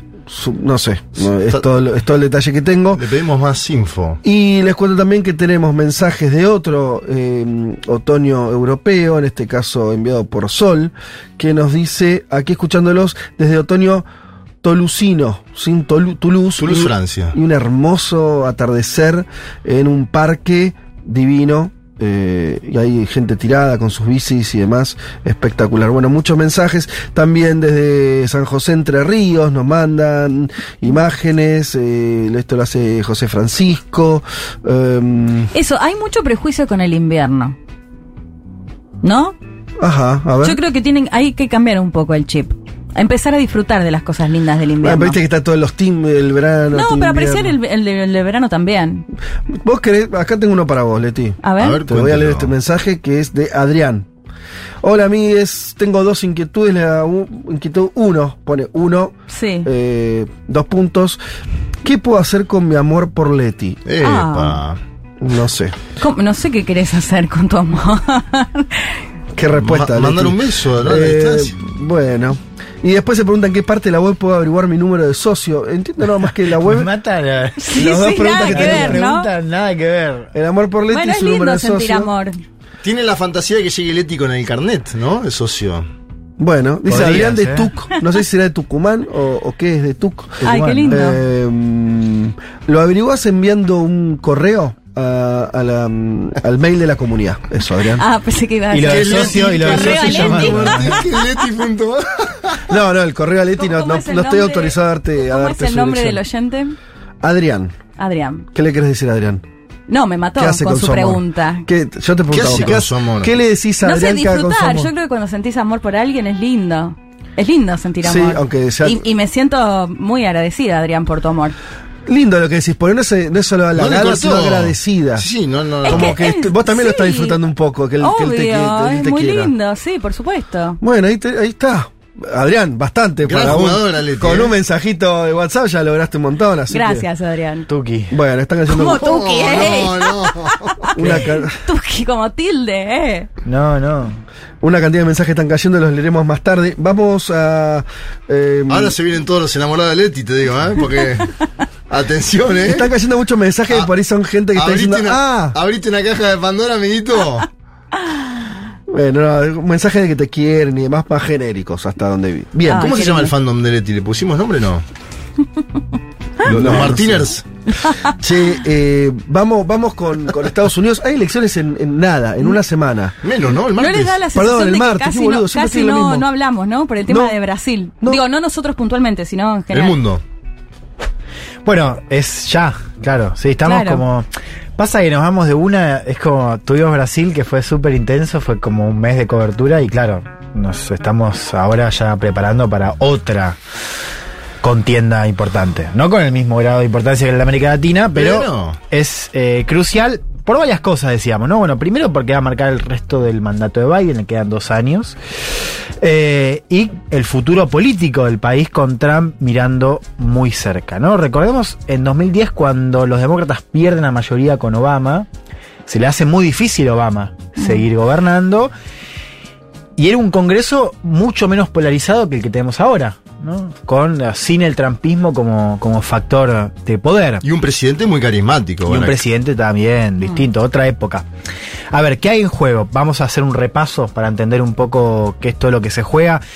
En la Cámara Baja, que es representantes, diputados, los mandatos duran dos años, no solamente dos años duran los mandatos de, de diputados. Se reúnen entonces la totalidad de la Cámara, son 435 escaños. Hoy los demócratas tienen una ventaja de 220 a 212, es decir, solo de 8. Y es muy posible que la pierdan. Porque las encuestas eh, dicen que ya hay 225 escaños que se están inclinando hacia los republicanos, 35 en disputa, o sea que están ahí parejos, y el resto que es 175 para demócratas. Así que según las encuestas, es muy posible que los republicanos ganen la Cámara Baja. O sea, ya ahí un problema. Ahí, Ya sí, está, ya sí, sí, debería ocurrir un milagro. Yo he visto que hay una cuestión que, le- que- que las encuestas no estaban dando claros ganadores. Y también se hablaba esto, decime qué pasó con esto. Yo había. En, en términos de seguimiento del tema, se hablaba mucho. Digo que se hablaba por esto que es muy difícil saber la composición, quiénes van a ganar en cada lugar. Sí. Es muy Sí, complicada es la cuenta. ¿no? Es muy, muy compleja la Sí. cuenta. No es nada que ver a cuando es una elección ejecutiva, decir, bueno, cómo viene, quién va a ganar, republicano o demócrata. Acá es muy complejo. Ahora, se decía hace seis meses que eh, Biden estaba muerto, que el Partido Demócrata le iba, iba a recibir una paliza. En los últimos meses, un Claro. crecimiento de los demócratas. Y lo que estoy viendo en las últimas dos Que semanas. volvió a bajar. Eso. Sí. eh, eso es más. Pasó exactamente eso. Ahora, ¿qué, ¿cómo explicarme un poquito esa dinámica? Porque no termino de entenderla. ¿Qué, o sea, si querés explicarme la última, ¿por qué había una recomposición demócrata que parecía más o menos fuerte y demás, y que eso parece pinchado ahora? Bueno, lo que se decía en ese momento, cuando había un repunte, era que era una mezcla de algunos goles que había metido Biden, que había subido su popularidad, desde meter... Desde La guerra de Ucrania había ayudado también. Sí, bueno, Ucrania, lo de Al Qaeda, la operación donde matan al líder de Al Qaeda, eh, alguna, algunos movimientos en términos de leyes eh, para controlar la inflación y ahora las explicaciones son que la economía sigue siendo la principal preocupación de los votantes y que ahí no hay un crecimiento, o sea, que no se ve la mejora eh, que se supone que iba a haber. ¿no? En términos de económicos en general, pero sobre todo en términos de, de precios, de inflación. La inflación sigue siendo la variable protagonista de, esta, de este año en, en todos lados. También lo es en la elección de medio término. Por lo demás, lo que se decía era que iba a haber un- una movilización por el tema del aborto, por este fallo que, que anula el derecho al aborto. Y lo que se dice ahora es que eso solo moviliza a los propios. Así Claro, que no es no un factor impactando. para, claro. Y que las encuestas, cada una de ellas dicen que la principal preocupación de los votantes es, Es- la economía. Eh, con lo cual, digo, ese, ese cuadro sigue. La economía, podríamos pensar un poquito más. Eh, eh, Estados Unidos tiene más inflación de la que, acostum que la que acostumbraba, como 40 todo el mundo. Sí. Pero tampoco es una inflación No, desbocada. pero- no, es la más alta en 40 años, pero es como, es, es bueno, afecta a todo, digo, de la, de la nafta. Sí, pero eso cómo se combina, porque también yo había visto otros números de, la, de, de esta era Biden que eran positivos en términos de ocupación, en términos de crecimiento salarial incluso. Entonces es, es un poco, bueno, un poco también pasa acá, ¿no? O sea, medio decís, Sí, che, ta- y eh, también es dispar. no está lineal. No es lineal, es dispar, no, es- no le pega a los mismos estados igual. Es lo Exacto. que venimos diciendo. O sea, acá hay que ve- ver a Estados Unidos como, como un país de países. O Mm. sea, la realidad de California es totalmente Sí. distinta a la de Kansas en todo sentido, cultural, política y también económica. O sea, la, la, la recuperación se da mucho más rápida en los lugares más dinámicos, que tienen un boom de empleo, donde se ve la, la mejora del salario, a otros lugares donde están más rezagados. Por ejemplo, en estados competitivos, o sea, eh, Ohio, Nevada, Arizona, o sea, estados que no tienen ese mismo dinamismo y que se juegan mucho. En el Senado, para completar ese cuadro, porque es una elección difícil de seguir, o sea, es realmente eh, lo importante va a ser ver qué pasa después. Sí. Pero yo lo que quiero decir es que en diputados está muy difícil, Sí. ¿no? o sea, que eh, tiene que haber un milagro para que los demócratas ganen. Ah, ok. Y en el segundo lugar, en Senado, ahí sí es la parte más competitiva, porque el Senado se renuevan de a tercios, como acá. Son, eh, Son muchos menos. claro, 35 bancas en juego. En general, las encuestas están beneficiando a los oficialistas, a los senadores que renuevan su banca, pero hay ocho que están en disputa. O sea, hay que mirar ocho, y son los estados que siempre miramos a nivel nacional. Ohio, Nevada, Arizona, Georgia, Pensilvania. O sea, esto va a ser importante porque nos va a dar un termómetro de cómo están compitiendo los dos partidos en los estados que van a definir la elección de 2024. Y ahí están mega finitos porque están empatados hoy. Ahí están, claro. Está exacto. desempatando la, la vicepresidenta. Por eso, claro, o sea, hoy, digamos, o sea, el péndulo está a que los republicanos ganen la Cámara de Diputados. La pregunta es qué va a pasar en el Senado, Mm. ¿no? Eso es lo que tendríamos que seguir la noche del eh, martes. Y las encuestas dan una paridad, aparte. Dan ¿no? paridad, sí, O sea, sí. porque, perdón, pero en diputados es lo que suele pasar igual, ¿no? Que pierde el oficialismo en las elecciones de medio término. Sí, porque se reúnen muchas más. Entonces es más difícil mantener. ¿No? Eh, en de general, hecho, creo que la Bush regla. fue el que, el que no le pasó eso con guerra en el medio, ¿no? Claro. Con dos guerras en el medio. Eh, y se juegan también gobernadores. Eh, 36 estados, así que Ah, también va a ser importante, sí. Algunos interesantes, Pensilvania, donde está un trampista que ya vamos a escuchar, Florida, donde está este mini Trump Ron DeSantis que Sí. si le va muy bien va a empezar a picar en Personaje punta. a mirar, ¿no? Sí, sí, sí, sí, lo llaman eh, el Víctor Orban de Estados Unidos. Ah, tranqui, ¿no? ¿No? Eh, Claro, pues hay algo que es interesante y preocupante, que es, claro, los hay, hay que ver en el campo trampista los que quedan con poder y los que no, porque en estos dos años donde Trump estuvo afuera, DeSantis estuvo en el poder en Florida. Sí. y ahí aplicó políticas muy parecidas o copiando el estilo de Orban en eh, Hungría, sobre todo con el tema del género en la escuela, digamos, todas esas medidas más para la base, pero que terminan siendo, bueno, medidas eh, importantes. Y esto les decía al principio y es bien importante, y también acá nos metemos en la comparación y en el espejo de Estados Unidos, es lo que se elige, además de gobernadores, son los puestos a cargo de regular elecciones. Desde la justicia electoral, o sea, el fiscal general, eh, el secretario de Estado, eh, en fin, digamos, los puestos que más recordemos en las elecciones son los estados los que certifica el ganador. Y de ahí va el colegio electoral. Por eso importa mucho qué pasa en estos estados. Y acá nos metemos en, eh, si querés, el, el elefante en la sala, digamos, o el tema que está comentando mucho, que es, esto lo, lo cuenta el Washington Post haciendo un análisis de toda la elección. Hay negacionistas electorales, es decir, personas que negaron, o sea, que dicen que hubo fraude 2020, Sí. en eh, 48 estados. En la Cámara Baja hay 300 candidatos que manifiestan al menos dudas sobre lo que pasó en 2020, de los cuales 170 pueden ganar. O sea, vos podés tener en Estados Unidos la mitad de la Cámara de Diputados con negacionistas. Eso es Estados Unidos hoy. Lo que podés tener también es algunos estados donde haya eh, figuras alineadas a Trump para 2024. O sea, que le pueden, porque lo que vimos en 2020 fue que Trump se peleó justamente, intentó, por ejemplo, en la justicia electoral de Georgia, que gobernaba un republicano, intentó que le den los votos a él, no lo logró. La pregunta es, ¿qué pasaría si ahora eligen un tipo que dice, yo lo voy a hacer? Sí, claro. Bueno, se pone todo más Claro, espeso. súper clave. O sea que las reglas electorales, si estas encuestas están correctas y, y- y gana el, re- el Partido Republicano, lo más probable es que una consecuencia muy concreta vos decís es que las reglas electorales para la elección presidencial que venga favorezcan más a los republicanos. Y que se puede ir toda la... Digo, sí, es, es, eh, en 2024. Sí. O sea, ya. ¿Entendés? Digo, es- es- y se está No, jugando a- ahora. A lo que voy es más porque es un proceso, esto lo, lo charlamos ya, Juan, que es un proceso de largo tiempo de los republicanos rediseñando la ingeniería electoral en Sí. cada uno de los estados, haciendo que voten Sí. menos, que los que menos voten, que, lo- que lo- los negros y los pobres voten menos, con triquiñuelas legales, quiero Claro, decir, ¿no? Eso pasó siempre, en general, pero siempre había un acuerdo de que, qué sé yo, el que gana, gana. Sí, sí, Hoy lo que está teniendo es que, que, que puede haber eh, un ganador a nivel nacional y que los estados, que son los que se ocupan de hacerlo, de hacer el trámite ese en el colegio electoral, que digan ganó otro. Bueno, eso se está jugando este martes. Ahora, que- perdón, Sí. qué bien juega el trampismo igual en ese sentido, ¿no? Porque me hizo acordar lo que pasó con la justicia, que en campaña, antes de ser presidente, Trump decía, yo voy a, llena- a llegar, llenar de republicanos la justicia, no solo la corte, que al final, al final digo, termina revocando el fallo eh, del aborto, sino también en todos los tribunales regionales, ¿no? Cómo logró finalmente que Mm. tengan mayoría conservadora. ¿Quién apareció en estas semanas de campaña ¿Quién fija de apareció? 2020? Barack Obama. Estuvo haciendo campaña en diferentes Ayer lo vi, estados. ¿no? Competitivos, estuvo, por ejemplo, en Arizona.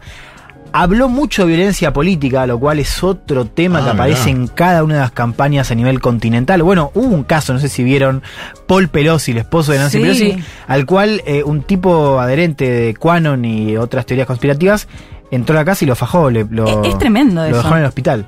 Al esposo de Nancy Pelosi, presidenta de la Cámara Baja. Pero de hecho, se supone que la buscaba a ella. Claro, la buscaba ella. Hay que ver qué hubiese pasado si estaba Pelosi en su casa. Bueno, ese fue un hecho eh, muy relevante en esta semana ¿Es de mayor campaña. como Pelosi el hombre? Sí, habló Obama de eso, pero también habló acerca de lo que está en juego en términos democráticas, un poco en función de lo que les comentaba recién, y de vuelta algo que aparece mucho, esta idea de, diri- dirigirse al republicano no extremo, digamos, al republicano que antes votaba por Bush, que quizás votó por Trump, pero que ahora, bueno, quizás podría manifestar cierta distancia de estas cosas más radicales. Lo escuchamos al expresidente Barack Obama. Arizonans who, who just regular folks, Republicans, ask yourself, that's the guy you want in charge of your elections? Somebody who was part of a, an insurrection and it thinks it's okay to, for armed people to stand to intimidate folks next to ballot boxes? That's how America's democracy is supposed to work? And if you've got election deniers serving as your governor, as your senator, as your secretary of state, as your attorney general, then democracy as we know it may not survive in Arizona. That's not an exaggeration. That is a fact. ¿Se enojó? Qué loco cómo uno mira, o sea, Qué buen orador que es, ¿eh? Sí, y cómo en. Digo, vos ves lo que era la, el, la primavera obamista cuando llega Obama y era como. Sí. Fast forward un par de años y tenés este discurso. Bueno, a los ciudadanos de Arizona, que son gente normal, republicanos, pregúntenselo. ¿Ese es el tipo que quieren encargado de sus elecciones? Alguien que fue parte de una insurrección, hablando del candidato en Arizona, y cree que está bien que gente armada esté parada intimidando a la gente al lado de una urna. Así es como se supone que debe funcionar la democracia estadounidense. Y si tienen negadores de las elecciones sirviendo como gobernador, senador, como secretario de Estado, fiscal general, entonces la democracia como la conocemos quizás no sobreviva en Arizona. ¿No? Un discurso local, pero uno lo puede extrapolar a todo el país. La pregunta es si esos republicanos siguen existiendo, ¿no? Que es la pregunta que hacemos todos. Digo, le Sí, hablan la- a- la- las palomas. ¿no? Digo, No, que- en cualquier lugar decís, che, pero las palomas Eh, están, ¿dónde están? Porque no, claro. son todos halcones. Entonces, por eso digo, acá tenés un problema futuro, 2024, y después tenés un problema inmediato, que es qué pasa si un senador pierde y también cuestiona resultados. O sea, porque Ujú. podés también tener esto en esta elección si es que los demócratas tienen una mejor noche que la que prevén las encuestas. Y además porque siempre hay que recordar esto, que es que Estados Unidos tiene, no, es una idea mía, ¿eh? hay mucha bibliografía al respecto, tenía para su sistema político un, una cuestión cuasi religiosa. En Estados Unidos el sistema político era hasta, hasta, la era Trump algo totalmente indiscutido. No Era como, ¿no? Como, como eh, casi la exageración por este reglamentarismo a la hora de votar, a la hora de ciertas cosas que estaban muy, muy saldadas. ¿viste? Los expresidentes no se metían en campaña como está haciendo ahora el señor. Barack Obama y como está haciendo Bill Clinton. Bill Claro. Clinton entró en la una contienda. serie de ritos también que dibujaban una idea de que había un, de, de esta cosa que tenían los yankees que desde afuera para nosotros era muy claro que es que tenían coincidían en lo que era lo que representaba Estados Unidos entonces una forma de mostrar también ¿no? institucionalidad ante el mundo. Claro, eh, eh, por ahí la toma del Capitolio termina de estallar esa imagen, ¿no? Sí, Como de, total. de pronto se volvió este, bananero. Pero hay algo ahí que, que me parece que todavía estamos bajo los influjos de ese efecto, ¿no? Que, que es muy, es un cambio, un switcheo muy brusco. Pasar de, de, de, de, de- de que algo sea totalmente consensuado, las reglas que todo el mundo respeta, un comportamiento de, de la propia clase dirigente norteamericana, Sí. que al final discutía minucias. No, ¿no? y ahora se están diciendo, che, esto, esto ya no es democracia. Claro. Bueno, pero que no Bueno. escapa igual a la discusión de varios países, ¿no? Que se tornó un poco esto No, de claro. democracia Pero no Estados Unidos es. Estados De hecho, Unidos. no. Estados Unidos se está iluminando. Fíjense que después de lo que hizo Sí. Trump en 2020, las elecciones que tuvimos después, o sea, Keiko Fujimori, Exacto. Yacu Pérez, Jair Bolsonaro, para poner tres casos de las últimas elecciones en la región, eh, cuestionaron resultados. Claro. Hablando de fraude, lo cual antes digo, no es que no existía, es que digo, no es lo mismo que pase en Estados Unidos en términos regionales y de efectos a que pase en lugares más insulares. Y volvemos a un tema que también se repite, porque uno escucha, por ejemplo, a Bolsonaro hablar de las elecciones, y Bolsonaro no dice, o sea, Bolsonaro también toma la, la bandera de la defensa de la democracia. Nos resuena menos, por cuestiones lógicas, y porque escuchamos más la de Lula, pero Bolsonaro también habla de cuidar el sistema electoral, Sí. Sí. tachando a los otros de poner en juego. Bueno, lo mismo pasa en Estados Unidos. La campaña, eh, cuando los tipos estos que están candidatándose para gobernador, para senador, inclusive para las juntas electorales en los, en los estados, también le dicen a su electorado, elíjame a mí porque estos tipos quieren poner en juego estas reglas, La ¿no? Históricas. No es solamente. Fíjense, por ejemplo, les quiero mostrar un fragmento de, por supuesto, Fox News eh, y de nuestro amigo Tucker Carlson, lo cual, que es un tipo Sí. absolutamente magnético. O sea, yo cuando busco audios, Sí, no puedo sí, parar sí. de escucharlo, boludo. Estoy 20 Tenés que- minutos escuchándolo y me parece Son como cuando- impresionante. como cuando yo busco al, de- bigotón de exitosa en Perú. Es, boludo, es muy bueno. Bueno, eh, bueno, eh, estuvo Doug Mastriano, que es el candidato 100% trampista para la gobernación de Pensilvania. ¿Cómo Y se llama? Doug, Doug Mastriano. ¿Qué nombre? Ex militar, muy, o sea, un- lo ves y te, te das Sí, cuenta que es un milico. tipo, sí.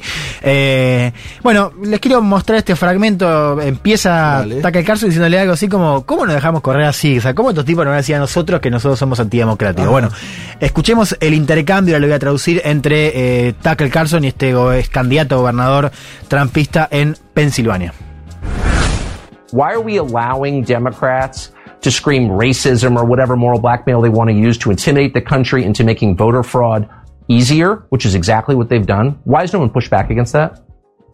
Yeah, I, I get it. You know, I, I remember during the early days of the shutdown, I was with the Lithuanians and the big giant people, Lithuanians, and, and they looked at our overreaction to COVID and are like, you Americans need a little courage. Republicans, we need a little courage. Stand up and have a backbone. It's our responsibility to defend this, this republic here. And just because they're going to call us mean names doesn't mean we should shy away. It's, it's not that hard. Stand bold and courageous, ask the questions, get the answers, and then let's make our, our, our elections better and safer. That's exactly right. Bueno, le dice Mastriano, eh, Carlson, ¿por qué estamos permitiendo que los demócratas griten racismo o cualquier chantaje moral que quieran usar para intimidar al país y hacer que el fraude electoral sea más fácil, que es exactamente lo que han hecho? ¿Por qué nadie se está oponiendo a eso? Y acá el tipo le dice, lo entiendo, tira una de la pandemia increíble, dice, recuerdo cuando en los primeros días de la cuarentena estaban unos lituanos que veían cómo estábamos exagerando al COVID y me dijeron, ustedes estadounidenses necesitan un poco de coraje. Y dice, republicanos, necesitamos un poco de coraje, levántense, es nuestra responsabilidad defender esta república. Y solo porque nos vayan a insultar no significa que tengamos que escondernos. No es difícil ser audaz y valiente, hagamos las preguntas, obtengamos las respuestas y hagamos que nuestras elecciones sean mejores y seguras. Último tema, por si faltaba algo más, aparece también en escena otra vez, estuvo Obama estuvo Biden, por supuesto, en campaña, apareció Donald Trump. En Iowa, un mitin eh, partidario, ese gran fantasma sobrevolando el escenario político, que es Sí. la posibilidad de que Trump se candidate por tercera vez. Hmm. Otro orador interesante. ¿Por tercera para- vez? Claro. Se La candidateó primera. en 2016, en Ah. 2020 lo haría en Ah, que- 2024. claro, claro, claro. Cuando ganó y su Claro, fallida. bueno, sabes que él aparece hablando de eso y se competí dos veces, gané las dos veces. Sí, es Claro, esa. obvio. Gané las dos veces. Bueno, Y escuchemos. la segunda me fue mejor. Y fíjense cómo decía esto de si se va a presentar. Dice, Muy posiblemente, muy posiblemente lo voy a hacer. Lo escuchamos. I ran twice, I won twice, and did much better the second time than I did the first, getting millions more votes in 2020 than I got in 2016, and likewise, getting more votes than any sitting president in the history of our country by far. And now, in order to make our country successful and safe and glorious, I will very, very, very probably do it again, okay? Very, very, very probably. Competí dos veces, gané las dos veces. Me fue mucho mejor la segunda que la primera, ganando millones de votos en 2020 y recibiendo más votos que cualquier presidente en la historia de nuestro país. Por mucho. Y ahora, para hacer nuestro país exitoso, seguro y glorioso, muy, muy posiblemente lo haga de nuevo. Ok, dice, muy, muy posiblemente. Qué flagelo a las instituciones estadounidenses, ¿no? Como que un expresidente diga gané dos elecciones, Sí. que la segunda perdió y no puede haber ningún tipo de punición ante ello, lo digo en términos. Y que la mayoría de los electorados le crea. Además de eso, pero en, Bo- en Bolsonaro no puede decir gané la elección, porque no, no sé a futuro, pero lo, Sí. el único medio que lo dijo hasta ahora fue baneado en, el- en- Sí, en- justo ahí igual los brasileños son extraños, viste que tiene una especie de fetiche con eso, digo, la corte le sus- suspende, o sea, le y prohíbe claro, a alguno decir pero, es algo que no pasa. Estamos hablando de un expresidente que dice gané una elección que Sí, no ganó, sí, digamos, sí. que está comprobado que no la ganó. Sí. Está todo roto. Ay, perdón, pero igual confieso que un poco extrañaba escucharlo a Trump, ¿eh? Un poco bueno, de nostalgia me dio. Tiene más carisma que el otro, ¿no? Que el Lipi. Bueno, pero Obama también. Mirá si Obama hay un- ¿Te imaginas? Tercer Obama. Obama. Estamos todos en la Esa sería, una gran elección. Claro, Macri, sí, Cristina, sí. Trump, Obama. Obama, Obama, Obama, Trump sería. Eh, bueno, está ahí, porque dicen los asesores de Trump que podría ser la tercera. No, o sea, imagínate este contexto de fin de año, si le falta algo. Sí, bueno, los, re- lo- los demócratas no están con un candidato, no, no va a ser Biden, claramente. Supongo Eh, una claro, cuestión es la pregunta. Bernie ya no creo Bernie que no. Por eso, los Obama no suena tan Harris tampoco levantó mucho. Pero pará, bueno. Obama no puede. Alexandra. Obama no puede. Obama fue reelecto. Dos, claro. Chau. Ah, es verdad, no Obama puede. no puede. Trump puede porque constitucional. Trump puede porque Puede. ganó, pero no ganó. Claro. Porque en Claro. realidad perdió. Perdió. De, de hecho, la, la- la respuesta chicanera sería: tanto perdiste que es tu única posibilidad de que te vuelvas a presentar. Exacto. Claro. Pero bueno. Bueno, Eh, podría ser tercera de noviembre, o sea, en pleno mundial podríamos tener anuncio oficial de Es- la candidatura Eso de demuestra Trump. que no le gusta el fútbol a los estadounidenses, ¿no? No, En pero se espera ahora incluso, ¿no? Por eso digo, Antes del tercera mundial, eh. semana de noviembre. Che, y hay un Shapiro Ah, que puede ser gobernador en Pensilvania. Sí. Yo Shapiro. Eh, No es nuestro querido Martín. Bueno, así que atención si se, si se candidatea a Trump. Vieron que casi todos estamos hablando de lo mismo, ¿no? O sea, hablamos Brasil, Estados Unidos, parece una Parece una continuidad. Es la misma columna. Y, Bueno, que, y que estamos martes. viviendo un poco de la nostalgia Sí, también. martes, Martes a a la qué se conocen noche- los resultados.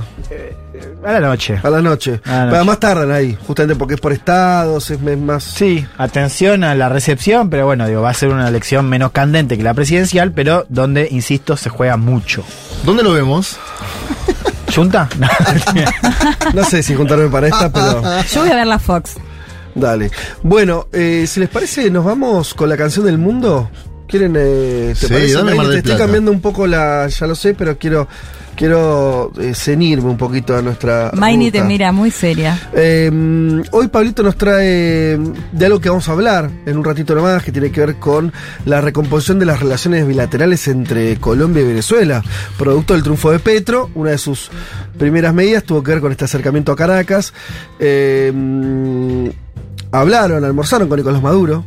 ¿No? ¿Cómo, ¿Cómo se desbloqueó Maduro a nivel continental, no? Eh, y después de recorrer, este, dice Pablo, varios artistas colombianos en estos tiempos, caímos en la cuenta de que nunca hablamos de Andrea Echeverry. Así que aprovechamos esta noticia de la nueva relación entre Colombia y Venezuela para ello. Andrea es una cantante de rock y ceramista, ceramista, Mirá, vos no tenías colombiana de la Universidad de los Andes. Fue vocalista líder y guitarrista segunda del grupo colombiano Aterciopelados.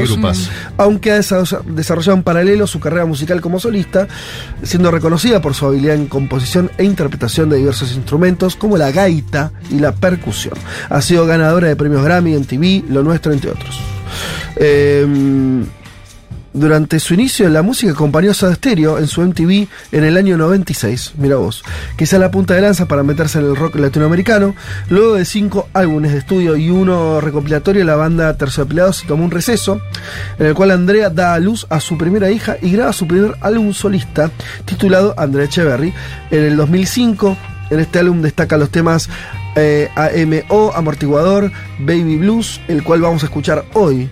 Ahora nomás, la cantautora colombiana regresó a Argentina en diciembre para participar en la despedida a Soda Stereo. Le preguntaron en página 12 sobre su último disco. Gritemos es un homenaje al paro nacional que hubo el año pasado en Colombia, donde ustedes fueron uno de los pocos artistas que pusieron el cuerpo. ¿Qué sucedió con sus colegas? Los más famosos son como muy lavaditos, dice Andrea. Parecen yuppies y accionistas de bancos. Mirá, el- palito a, los colegas músicos. Lo que están comprometidos con la realidad son Edson Belandí, eh, perdón, lo estoy leyendo mal, eh, Edson Belandia, la muchacha y nosotros. Eh, pagas un precio por decir lo que sientes y por ir en contra de intereses económicos que incluso te podrían ayudar. ¿Dónde están los demás artistas colombianos? Le vuelven a preguntar. La mayoría responde. ¿Dónde están? Andrea, en Miami. Vamos a escuchar entonces eh, Baby Blues de su primer disco, salió ahí en, en el 2005, dedicado a su primera hija. Eh, Andrea Echeverry, Baby Blues, suena así.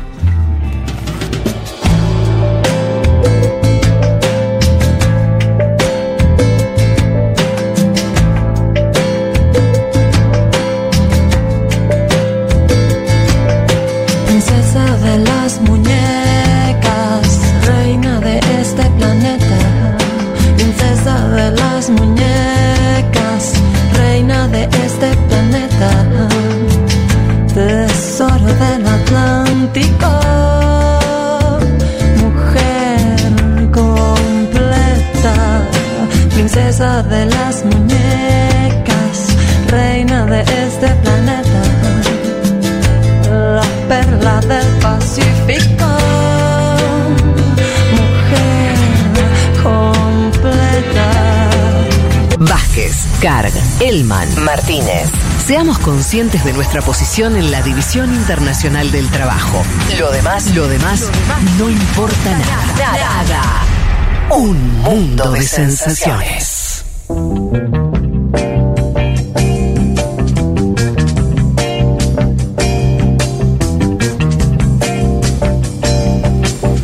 Qué ricos que son los bizcochitos de grasa. Es un bizcocho, ¿no? Esto. Cuando están bien hechos. En otras provincias no le dicen, eh, nosotros los porteños le decimos bizcocho, ¿no? Se- tiene otro nombre en otras provincias de la Argentina esto.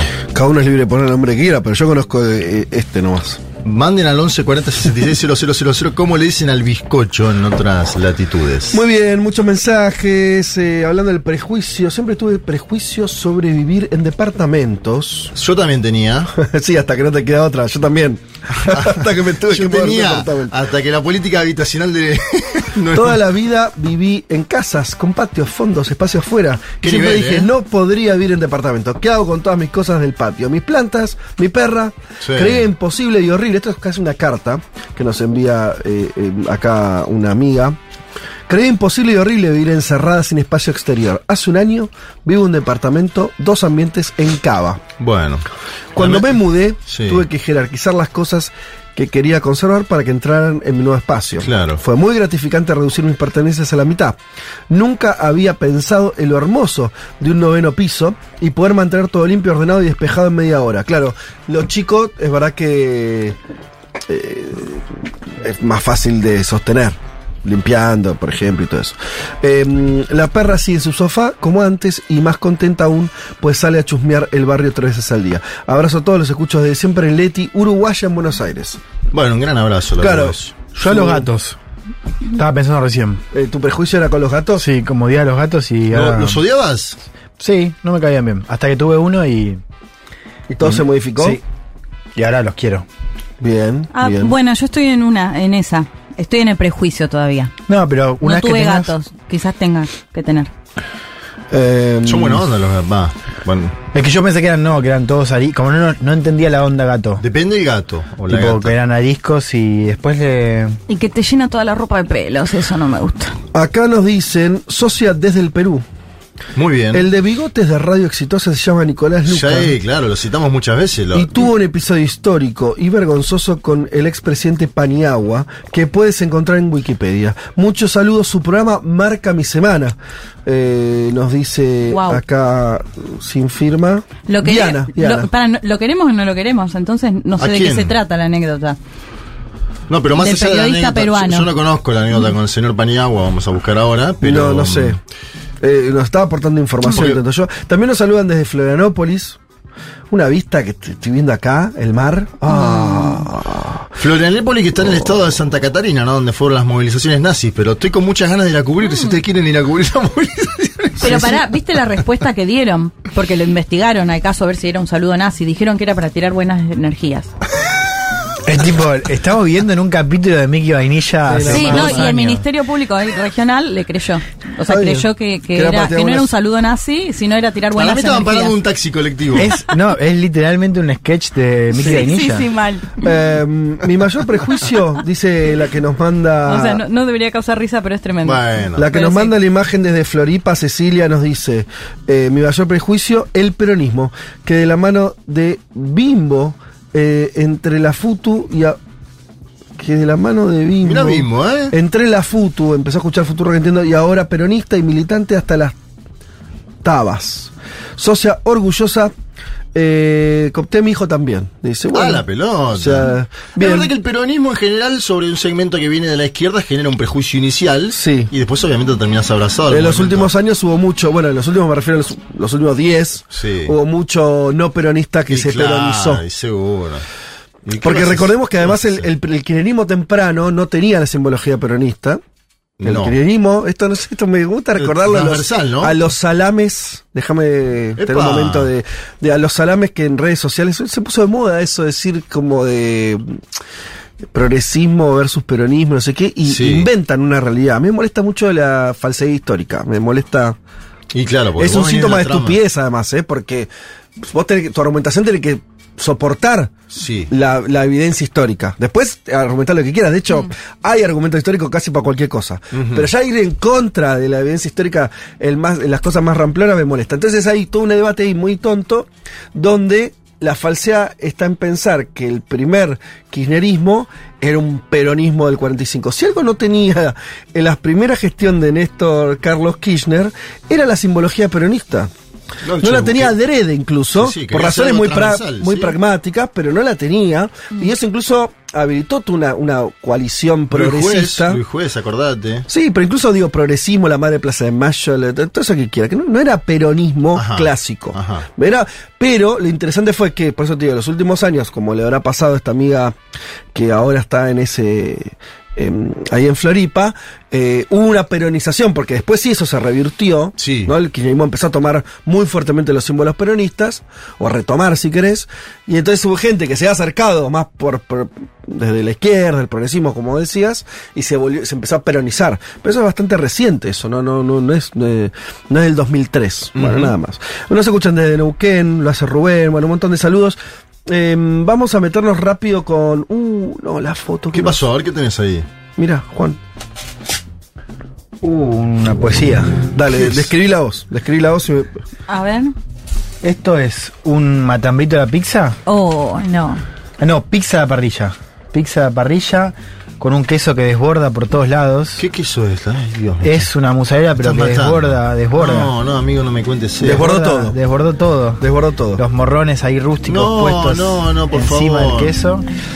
Y unos anillos de aceitunas. Por Ah, todos anillo de lados. aceituna. Mira qué bien que estás para describir. eh. Sí. Déjenme contar dos cosas y acá hacemos un cepa y vamos a, a- a ir hacia otra cuestión. Eh, este miércoles, este miércoles, eh, nuestro amigo Seba Furman Le está yendo muy bien, ¿no? Enorme músico que acaba de terminar seis fechas eh, en el Margarita todo completamente sold out, las seis. Teatro histórico. Sobre eh, el podcast de Charlie García.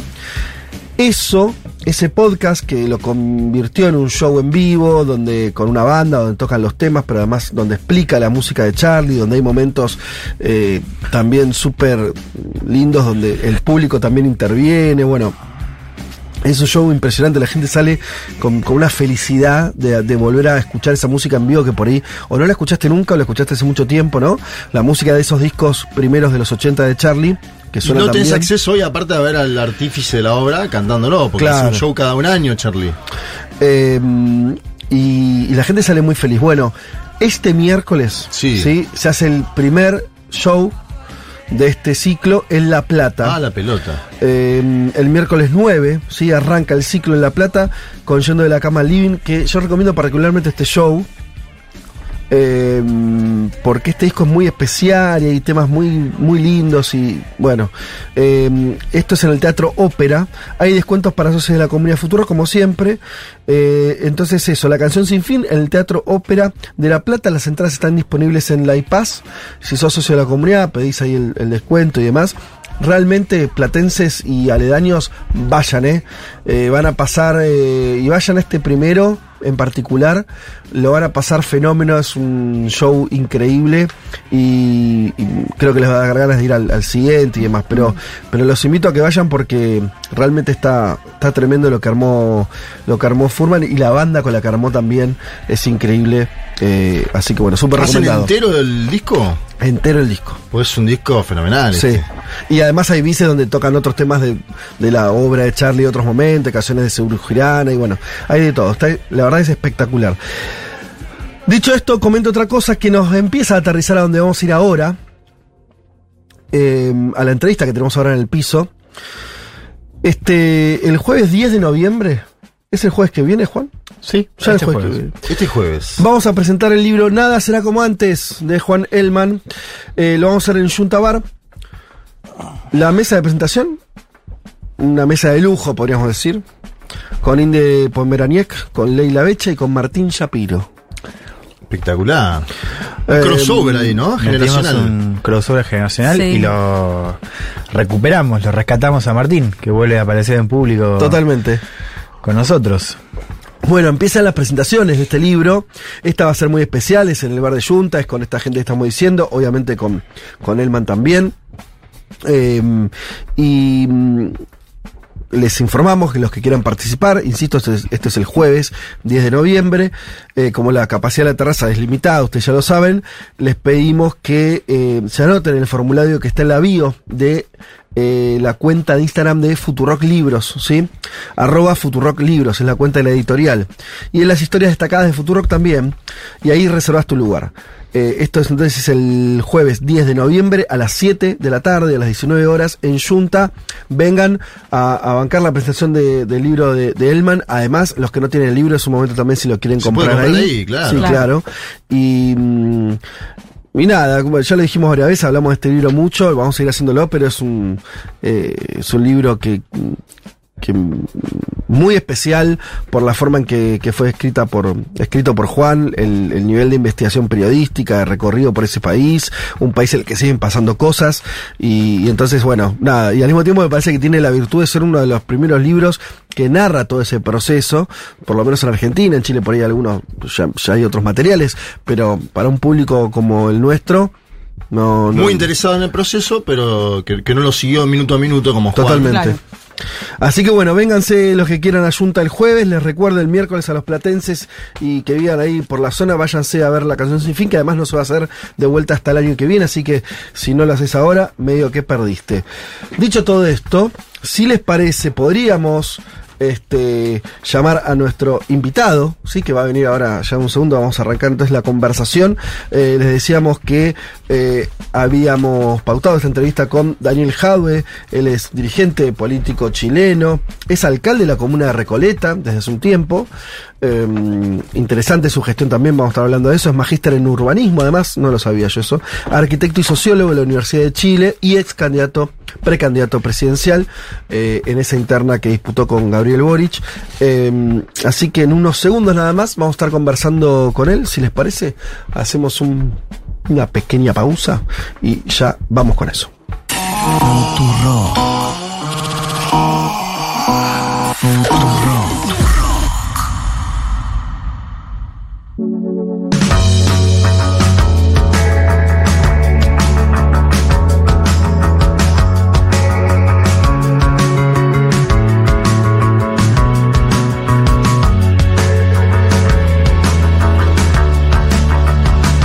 estamos ya sentados con eh, el invitado que les prometimos para el día de hoy, que anunciamos al inicio del programa.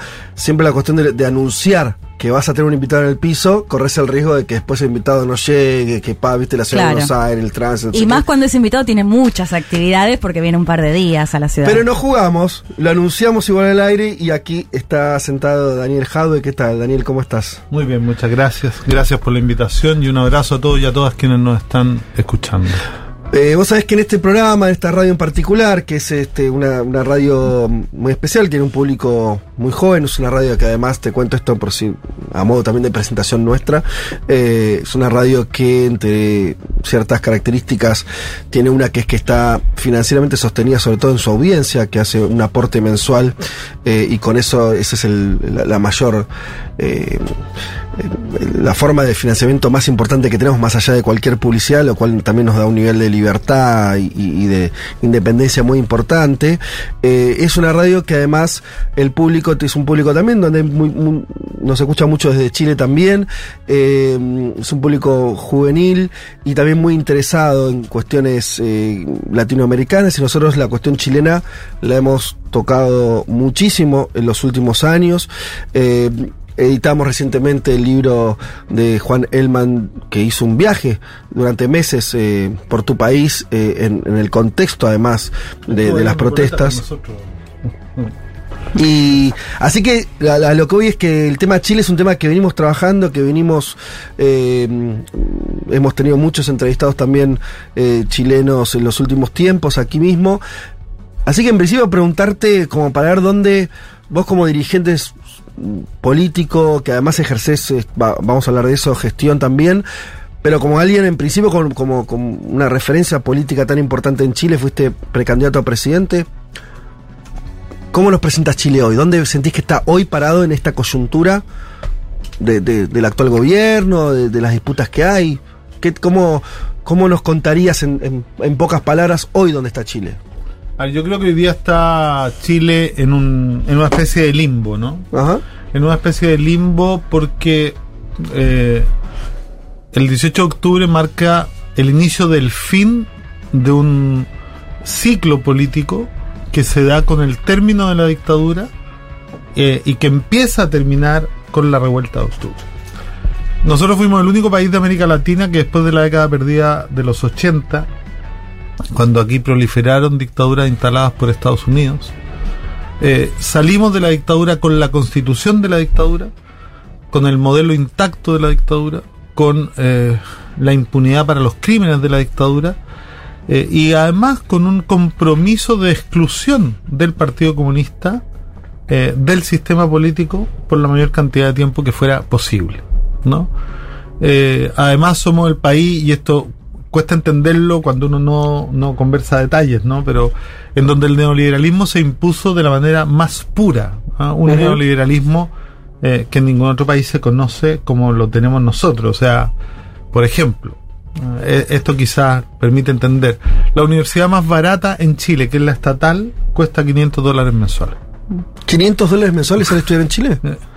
En la universidad más Sí, barata. en la más barata. En la más barata. Que es la estatal. Además, que es la un pública. salario mínimo está más o Un menos. salario mínimo hoy día está en menos de 350 Claro, dólares. imposible. O sea, eh, ahí es donde el neoliberalismo se impone con mayor pureza y por la vía eh, de una dictadura feroz. Eh, entonces, todas las demandas que cristalizan el 18 de octubre son las mismas que estaban en el 90. Exactamente las mismas. No hay ninguna demanda que haya surgido propia, original del movimiento, ¿no? O de, eh, entre comillas, esta nueva generación. No, no. Esto es el término de un proceso eh, detrás de, o uno podría decir, inicia la transición para terminar con la institucionalidad de la dictadura. Eh, y ese proceso ha sido interrumpido por la derrota del 5 de septiembre, ¿no? que es una derrota política, ¿no? Que es una derrota desde mi perspectiva Estás hablando de, perdón, por si alguien no lo tiene plebiscito. fresco, Sí, del- sí, sí. es la Del- derrota del, del plebiscito del para la nueva constitución. Sí. Eh, pero que es una derrota que difícilmente podrá eh, tomar carácter de estratégica. ¿no? O sea, eh, de partida todas las demandas del 18 de octubre siguen sin resolverse, ninguna. Eh, el gobierno de Gabriel está dando algunos pasos ¿no? en la dirección de buscar resolver, eh, pero con un Congreso adverso, en donde no tiene mayoría que le permita eh, aprobar todo el, el programa de gobierno tal como, eh, como fue comprometido. De hecho, había mucha esperanza en la aprobación de la nueva constitución porque la nueva constitución cambiaba el escenario eh, y la nueva constitución mandataba al sistema político a dar pasos que en esta constitución prohíbe. ¿no? Como formar un sistema de protección social y dar. Eh, entonces, mientras esas demandas no estén resueltas, eh, el, eh, el desencanto, la rabia, la indignación sigue ahí latente. El pueblo hoy día está desmovilizado, pero está desmovilizado fundamentalmente por la pandemia que puso todo entre paréntesis, ¿no? Eh, pero hoy día el pueblo de Chile lo está pasando muy mal. Hay una crisis económica galopante. El ministro de Economía y de el ministro de Hacienda ayer acaba de anunciar que en el próximo mes Chile podría entrar técnicamente en una recesión.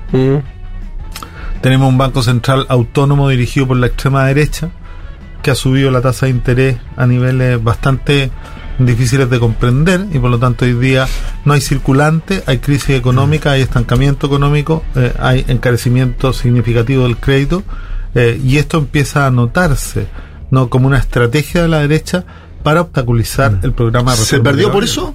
¿Se perdió por eso el plebiscito? ¿O se perdió por ver, otras cuestiones? Por la derrota del multi- gobierno. La derrota es multifactorial. Hay una mala evaluación del gobierno, sí, hay, hay un descontento, no una mala evaluación, pero hay un descontento con el gobierno por los cambios de relato, eh, porque hay eh, algunos cambios de posición eh, que la gente no logra entender ni aceptar, ¿no? El tema del quinto retiro de los fondos provisionales marcó un antes y un después. El tema de no retirar las querellas de los presos de la revuelta también marcó un antes y un después.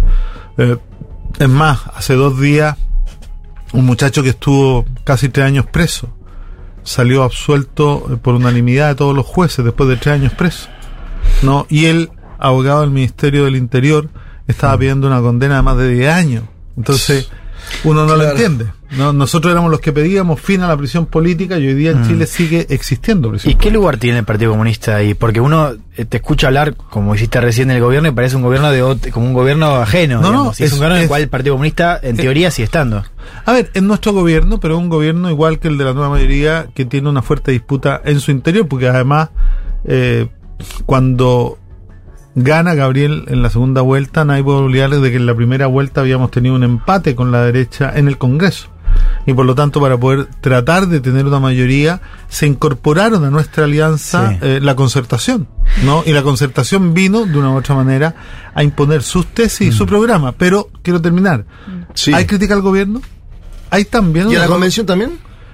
Es que yo creo que eso es lo menos importante. Hay Ah. un error, creo, fundamental eh, a la campaña de la prueba. Una campaña completamente espejo, eh, hecha, uno podría decir, por un mundo principalmente estudiantil, que le habla a un mundo estudiantil y universitario. Mm. Yo siempre do- doy una, una, un ejemplo que, que para mí es muy elocuente, ¿no? Eh, comunicaron con bombo y platillo que Matsukato y Piketty estaban a favor de la nueva constitución en Chile.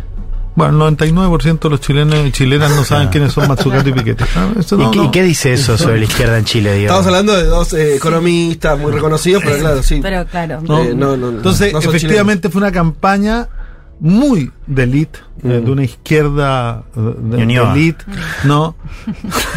¿Qué? La, la- la Muy izquierda Ñuñoa, claro. le dicen. Ese fue Juana, yo creo que no. sí, pero, hizo así, asintió. Acá. Pero efectivamente, eh, yo creo que hubo un error ahí muy fuerte. Entonces hay crítica al gobierno, hay error en la campaña.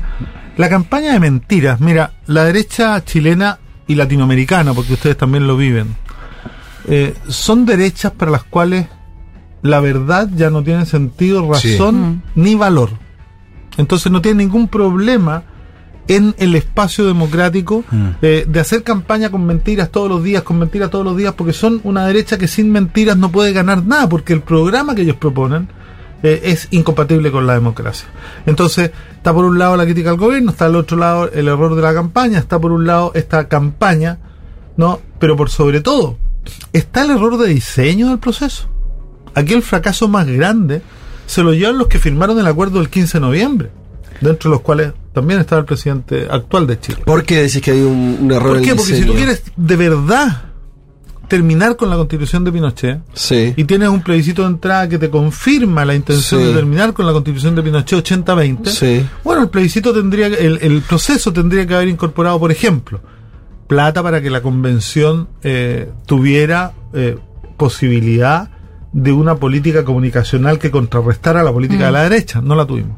Todos los medios hegemónicos de extrema derecha, la tercera, el Mercurio, la segunda, Canal eh, 13, Canal 7, son puros canales, incluso el Canal Nacional, el Canal Chilevisión, Mega, todos canales ligados a la extrema derecha, al poder empresarial, que desde el día uno empezaron a atentar contra eh, la nueva constitución. Entonces, además, la campaña sin financiamiento público, solo con financiamiento privado. Entonces la campaña del rechazo tuvo más de 2.500 millones de pesos. Estamos hablando de 2,5 millones de dólares. La campaña del apruebo cerca de 500 mil dólares. Claro. ¿no? Pero además, uno podría haber dicho, bueno, ¿y por qué no hubo un plebiscito dirimente para las diferencias que tenía no la convención al final? ¿Por qué antes del borrador definitivo no se hizo un proceso de socialización a través de los municipios, de los gobiernos locales, con, con- eh, cabildos, de tal manera que la gente conociera, discutiera, pudiera hacerle una devolución. Entonces, habían fórmulas, habían diseños que podrían haberlo hecho más democrático y que aseguraran, con un plebiscito dirimente, que fuera cual fuera el resultado, tuvieras un nuevo documento. Ahora, Daniel, estamos hablando con Daniel Jadwe, es alcalde de, de la comuna de Recoleta, dirigente del Partido Comunista de Chile. Eh, nosotros acá la lectura que teníamos, bueno, viste que en estas cosas una lectura desde afuera, en general, con mucha menos información, pero bueno, también con, por ahí con, con, este, no sé, al- alguna luz se puede echar. Eh, lo que nosotros veíamos es que el proceso de la constituyente en Chile, además de estos errores, yo, veo que el resultado del rechazo fue tan fuerte, me cuesta pensar que, que, que solamente se, tra- se trató como vos estás señalando errores que debe haber un montón. Eh, nosotros veíamos de acá que, que había un problema más estructural, desde Argentina al menos, que es cuando veía la conformación de esa convención, eh, había toda una cosa de expresión de ciudadana, que parecía como que meter mucho aire fresco en, en- en un primer momento, pero que después fue muy complicado la, cuando esas personas se convirtieron en, en políticos que tenían que sesionar y ahí entraron los ejemplos de que creo que fueron muy utilizados, ¿no? Por ejemplo, e- esa persona que decía que estaba enferma y después no Al lo estaba, Pero- Eh, y otra una serie de, eh, eh, cierro la idea, como de también de agendas que más que socioeconómicas, que por ahí el reclamo más profundo, eran muy identitarias y que por ahí también representaban a sectores más fragmentados de la sociedad chilena. ¿Vos no crees que, que la cuestión de la élite también tuvo que ver con que no fue un proceso, como decir, no sé, el boliviano de la reforma constitucional, por decir otro, empujado con una fuerza social y política mucho más profunda? No fue ni empujado por el gobierno ni fue empujado por una fuerza política y social que se mantuviera en las calles porque el diseño fue hecho para aquello. Pero eh, una de las cosas que tenemos en la izquierda latinoamericana es que nos hemos acostumbrado a hablar en el lenguaje de la dominación y no en el lenguaje de la emancipación. ¿Cómo es eso? Por ejemplo, muchos critican la convención por su eh, funcionamiento y Mm. porque el pelado Bade le mintió Mm. a medio Chile que estaba enfermo. Sí. Nuestros congresos, el de usted y el de nuestro, está lleno de mentirosos profesionales Sí. y nadie critica al Congreso. No, no. Entonces, si uno quiere destruir Mm. la propuesta convención de la convención, porque uno mintió, la verdad que eso es un Y discurso un, con- desde... un congreso tiene 200 años, la constitución es nueva. No, ahí te digo, vos tenés que sentar algo que valore tu población, No, porque está es bien, algo novedoso. Está bien, pero, eh, pero el error de uno o de otro no invalida un trabajo y yo les quiero hacer un comentario que pocas veces se dice en Chile. La Convención Constitucional ha sido la institución más democrática, representativa, eficaz y eficiente de la historia de la República Chilena. Y no se pasó ni uno, ni dos, ni tres pueblos. Hizo una constitución que hoy día todas las encuestas que dicen que cuando preguntan por separado los grandes cambios que traía la constitución, todos mantienen ¿no? un promedio de aprobación mayor al 60%. Ajá. Y no, bueno, las demandas en particular decís, lo- lo- estaban resueltas. Sí. La, constituyó, la constitución propuesta por la convención representaba más que fielmente las demandas de la constitución. Ajá. Pero las mentiras de la derecha que le íbamos a quitar las casas a todos con la nueva constitución. Una, de una Y pero eso pasó en Venezuela, pasó en Bolivia, esa campaña de fake news en su momento. Sí, ¿Por pero, qué ahí, impactó tanto en pero Chile? ahí la diferencia es que eh, los gobiernos que lideraban los procesos de ese minuto se la jugaron por la constitución y este gobierno no se la jugó. Es más, yo creo que algunos dentro del gobierno estaban contentos con que fracasara. O sea, algunos miembros de la concertación llamaron a votar rechazo. Algunos miembros de los partidos que hoy día están en el gobierno de Gabriel Boric llamaron a votar rechazo. Senadores de la República, diputados de la República. ¿no? Entonces, yo creo que ahí uno tiene que mirar cuánto el mundo de la concertación se acomodó a la constitución de Pinochet y cuán, eh, cuánto le ocultaron una verdad incómoda en 1990 al pueblo de Chile. Que ellos habían tenido un proceso de convergencia ideológica en lo económico con la dictadura. Ahora, uno ve tensiones, o vio tensiones, como decía Fede, entre partidos e independientes en la convención. Digo, lo, lo veía más allá de la campaña Entre mediática. algunos partidos y algunos Lo- independientes. seguro, pero digamos. No, porque ahí Juan mencionó el caso de Venezuela y Bolivia, como Ecuador, digo, procesos que son de arriba hacia abajo. Y quizás lo interesante, a ver cómo lo ves vos, es explicar cómo el estallido tuvo mucho de lo contrario, de abajo hacia arriba. O sea, hay una impugnación al sistema político, quizás también, no sé si coincidís que esa también es la crítica al sistema de transición, un sistema que tuvo mucha falla en términos de representación. Y quizás fue un problema, o sea, un problema tan grande, tan incubado durante 30 años, que hacía que naturalmente haya algo de ese proceso que era visto por desconfianza, más allá de la actitud de, de los partidos y el gobierno per se. A ver, el problema es que el sistema político reacciona. El 15 de noviembre, cuando se hace este acuerdo para impulsar el proceso, el sistema político que había perdido toda capacidad de eh, controlar y dirigir el proceso político chileno, quiere retomar el control del proceso a través de este acuerdo. ¿no? Salvan al presidente de la República que estaba a punto de caer, dicho por Mm. sus propios seguidores, no por nosotros. Evitan, segura- eh, según algunos de ellos, un golpe de Estado que estaba en ciernes, ¿no? Eh, y eh, le dan una, entre comillas, salida constitucional, pero esa salida constitucional no reconoce al pueblo como el soberano, reconoce al Congreso como el soberano y a la Convención Constitucional como un poder delegado. No, algunos después de que fracasa la nueva constitución el 4 de septiembre dicen, bueno, el poder soberano, el poder constituyente vuelve al Congreso.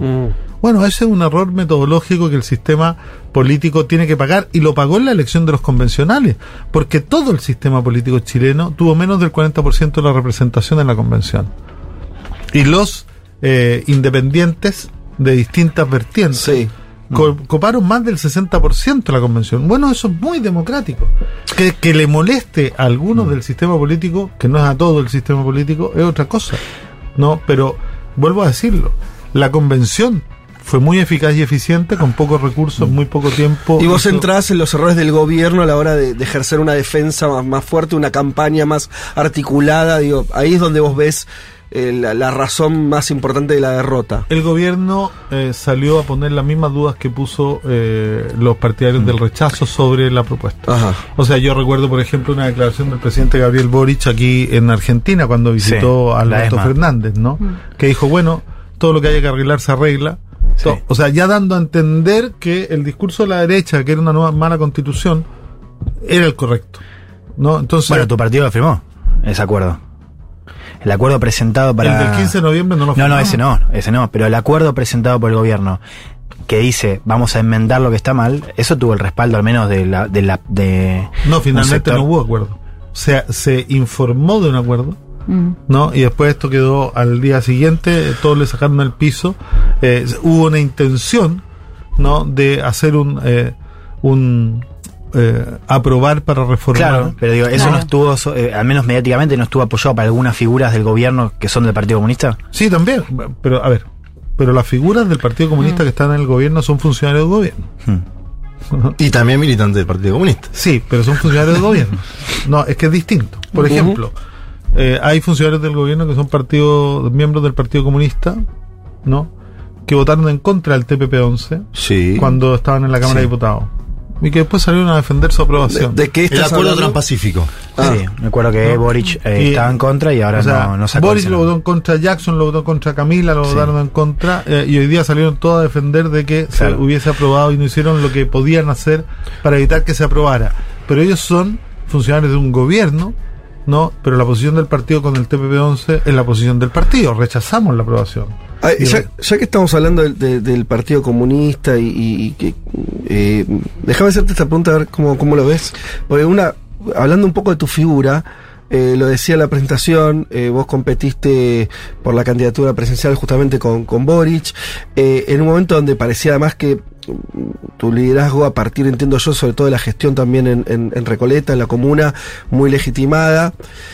Eh, lo veía como, como que habías logrado algo muy que, que no había pasado en el retorno democrático, que es de verdad incorporar al Partido Comunista en una instancia de competitividad electoral que hasta ese momento entiendo que no había tenido, no había vuelto a tener desde los años de Allende, ¿no? En ese sentido hay, hay un vuelco histórico ahí. Como partido, nunca. Como Ni partido. siquiera antes de Allende.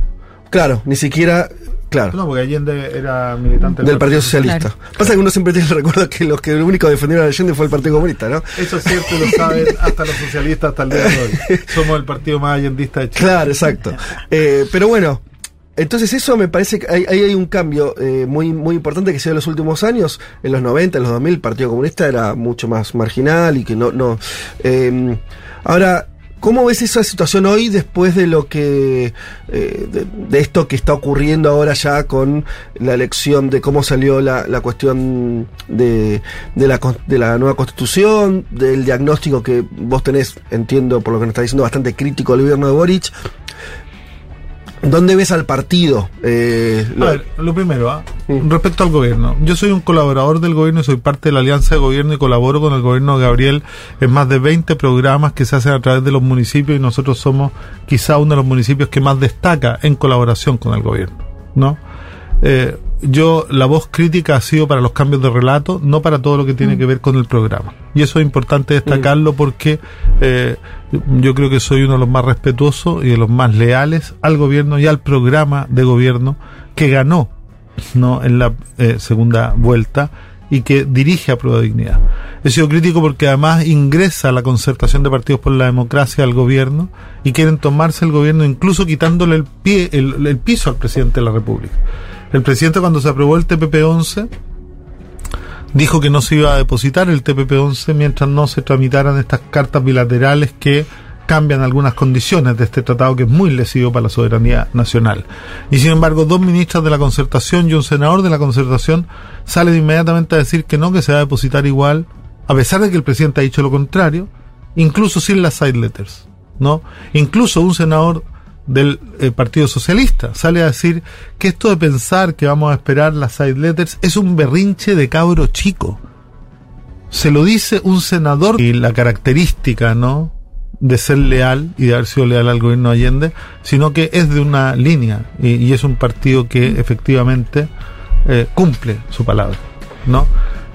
En la mayoría de los países del mundo esto no es muy frecuente hoy día que alguien cumpla su palabra, pero nosotros sí somos un partido que nos, eh, nos apegamos a esto.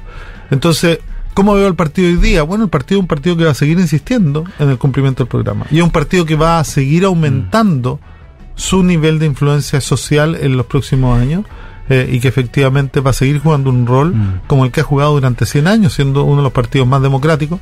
Este partido nunca ha participado en una dictadura, este partido nunca ha validado un golpe de Estado, este partido nunca ha llevado un ladrón de bancos a la presidencia de la República, ni hemos privatizado empresas del Estado para quedarnos con ellas, eh, y quizás seamos el único partido que puede decir lo que estoy diciendo. Mm, Daniel, em, pensaba ¿Qué explica justamente estos giros de Boric? Me acuerdo sobre todo con el retiro de las AFP, y recordamos por ahí para los oyentes que era básicamente retirar un 10% de lo que son las jubilaciones y que incluso permitió en el gobierno de Piñera cierta reactivación económica en medio de la pandemia. Y Boric era un legislador muy activo para hacer este retiro que cuando llega a ser presidente se opone, bueno, lo que decías del TPP o lo que decías incluso de las querellas a quienes están presos eh, en la revuelta, que también formaba parte incluso el primer eh, discurso que dio Boric haciendo referencia mucho hincapié y de hecho era impresionante cómo todos festejaban justamente, particularmente con el tema de quienes están presos hasta el día de hoy. ¿Qué explica estos vuelcos? ¿Es un guiño a los justamente a los dirigentes más de centro? Eh, ¿Es creer que le van a garantizar eh, cierta, no popularidad, pero al menos estabilidad en el gobierno? ¿Qué lo explica? A ver, no soy yo quien puede explicar los cambios de relato del presidente ni del gobierno, Mm. había que preguntárselo a ellos. Yo solo puedo decir que no estaré jamás de acuerdo con estos cambios de relato. ¿no? Me puedo hacer cargo eh, de mi propia responsabilidad, porque yo además me siento muy responsable del gobierno que tenemos hoy día. Mm. Yo participé en una primaria, eh, antes de la primaria, eh, todas las encuestas decían que yo corría con mucha ventaja, incluso eh, al lado del presidente de la República. Hace tres días, eh, un expresidente de un partido de derecha dijo públicamente que quien habla eh, era quien más fielmente representaba el espíritu de la prueba de dignidad. Y el periodista le contrapreguntó y le dijo, pero él perdió la primaria. Sí, pero la perdió porque nosotros en la derecha llamamos a votar por Boric para detener la candidatura de Jaude. Ah, lo reconoció así abiertamente. Abiertamente, y él fue precandidato presidencial de la derecha. ¿Y vos pensás lo mismo? O sea, es que los números dicen lo mismo. Ah. Cuando uno va a ver los análisis que se hicieron mesa por mesa, por ejemplo, en una comuna como Las Condes, eh, lo que saca Gabriel eh, en la primera vuelta son 12.000 votos menos que la suma de la primaria. Mm. ¿Cómo se explica? Las Condes, que recordemos que vota por la derecha, sería nuestra recoleta acá.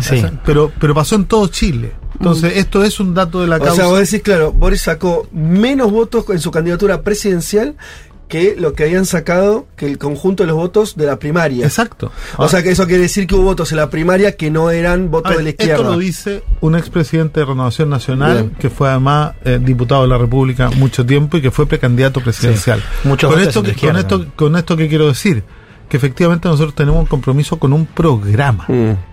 Y yo soy parte de una alianza de gobierno que tiene compromiso con ese programa.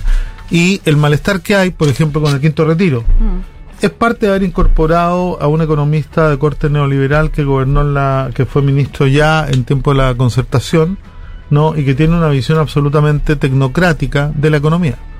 Entonces, hoy día, ¿qué pasa? Lo dije al principio, ¿no? Tenemos una contracción del crédito por las altas tasas de interés que promueve el Banco Central. Tenemos, por otro lado, eh, un estancamiento económico que están llevando al país un escenario de esta inflación, que es el peor escenario en economía. Inflación y no Estancamiento- crecimiento. Estancamiento económico con inflación. O sea, esto es brutal. Y sin embargo, el gobierno no ha estado a la altura, pero a pesar de eso, ha tenido muy buenas cosas este gobierno. ¿Cuáles son? El copago cero. Copago de salud cero. Eliminó el copago para todas las prestaciones de salud del sistema público. O sea, la persona tiene que pagar un plus además de, aunque tenga Exacto. la cobertura. Ya Ya no. no, ya no, y eso es un avance significativo. El acuerdo con las centrales de trabajadores para eh, el incremento del sueldo mínimo. El eh, plan habitacional de emergencia que toma los elementos de la inmobiliaria popular de Recoleta y los lleva a todo el país con eh, el compromiso de construir 60.000 viviendas cada año. ¿No? Eh, y de esas un porcentaje importante para arriendo a precio justo de tal manera de intervenir el mercado del arriendo y el mercado de la vivienda, que son mercados que hoy día están absolutamente prohibitivos en Chile. Más del 60% de la población no tiene cómo acceder a la vivienda propia. ¿Cómo ves el, el anuncio de estas últimas horas del envío de, la, de la esperada reforma de pensiones? No es lo que comprometimos, pero es, creo yo, un primer eh, paso eh, que vislumbra que en el futuro podamos eh, llegar al sistema que comprometimos, que es un sistema eh, de reparto, en donde lo contributivo tenga eh, menos, un, un rol menos importante y donde a través de un fortalecimiento de los componentes solidarios se puedan mejorar inmediatamente todas las pensiones de hoy. Ahí te quiero preguntar por, vos hablabas recién del quinto retiro, ¿no? Y esa, eh, la proclama por los retiros, digo, que fueron aprobados en su momento hacia el final del gobierno de Piñera, ¿no va en contra de la cuestión de la matriz solidaria de pensiones? Digo, ¿no refuerza esa idea de que el trabajo es individual? Eh, y es como una suerte de derrota cultural para la izquierda eso. Eh, estoy completamente de acuerdo contigo. De O sea, hecho, yo durante mi campaña fui contrario a todos los retiros. Ah, bueno, claro, no, porque recién hablas de quinto retiro y, pero, y es una contradicción un pero poco. son dos cosas distintas. ¿Por qué? Yo soy contrario a todos los retiros. No creo que el costo de la crisis lo tengan que pagar los trabajadores ni las trabajadoras con sus ahorros. Esto fue necesario porque teníamos un gobierno indolente de extrema derecha, muy similar al de Macri, que efectivamente le importaba un bledo lo que estaba sufriendo la gente y no llegaba con ayuda. Por lo tanto, fue la única alternativa. Lo que yo critiqué fue que después de entender que esto era así, sin un cambio fundamental de las condiciones materiales de la familia, una alianza de gobierno que había aprobado cuatro, negara el quinto. Son, son dos temas No, no, distintos. entiendo la Hay crítica. un tema de consistencia. Coherencia. Sí. Y de coherencia. Y hay otro tema que tiene que ver con la discusión más profunda. ¿no? Hay, eh, y en la discusión más profunda, la capitalización individual, sí. para mí efectivamente fortalece la percepción de algunos de que las platas son de ellos. Ahora, Claro. nadie se acuerda de esto cuando las AFPs te pierden el 10% en una crisis bursátil, ¿no? Y te llevan tus fondos eh, y se los comen y al mismo tiempo retiran 1.200 millones de pesos 1.200 millones de pesos, 1.295 millones de pesos al día de utilidad. Los mismos que le pierden la plata a los trabajadores. Han tenido la utilidad más grande, igual que la banca, un 50% más de utilidad que los años anteriores. Gracias a la tasa de instancia monetaria promovida por el Banco Central dirigido por la extrema derecha en Chile, que es la UDI. Eh, qué importante el pensar lo de las pensiones porque, bueno, estás ahora en un país que tomó en su momento una decisión muy drástica, ¿no? Acá volvimos al sistema de reparto a partir de una decisión del gobierno de Cristina en su momento que en Chile sería, no sé, catalogado como esa medida porque directamente se estatizó. Hipercomunista sería Se estatizaron los fondos en el contexto de la, de la crisis del 2008, 2009, eh, y esos fondos pasaron a ser públicos y, y se terminó definitivamente el, el sistema, el sistema privado. Algo me dice que si el año que viene la derecha en Argentina tiene eh, chances electorales, me parece que va a estar en discusión eso también, ¿no? Ese, ese posible retroceso, esperemos que no. Eh, una parte que quería no terminar la, la entrevista sin que hablemos un poco de tu rol como gestor, porque nosotros estamos acostumbrados a líderes, sobre todo eh, en la izquierda, eh, líderes este, mm, sociales o con, con, con potencia discursiva, pero en el caso tuyo, si no es así, eh, me corregís, creo que parte de tu ascendencia política en los últimos tiempos tuvo que ver con demostrar una gestión posible, incluso en un contexto nacional no favorable, eh, sin giro a la izquierda, incluso de una gestión eh, de, de- de la comuna de Recoleta muy distinta. Al oyente eh, argentino, sobre todo, si tuvieras con contarle, hacer una síntesis muy breve de qué, cuáles son los aspectos más sobresalientes de esa gestión o que vos sentís que mar- marcan el rumbo este, también ideológico y demás, ¿cuáles serían? A ver, las y los comunistas eh, estamos convencidos de que el Estado es un instrumento de dominación de clase. ¿No? Ah, arrancamos tranqui, está bien. Carlos Sí. Marx. No, sí, así con buenas palabras que no entiende. Bien, bien, bien. En ese contexto, Sí. la plata que maneja el Estado, cuando tú tienes una visión distinta. ¿no? Eh, tú tienes que asumir que es de la gente. Y que lo que tiene que hacer el Estado en sus distintos niveles, incluidos los gobiernos locales, es ocupar esa plata para devolvérsela a la gente. Mm.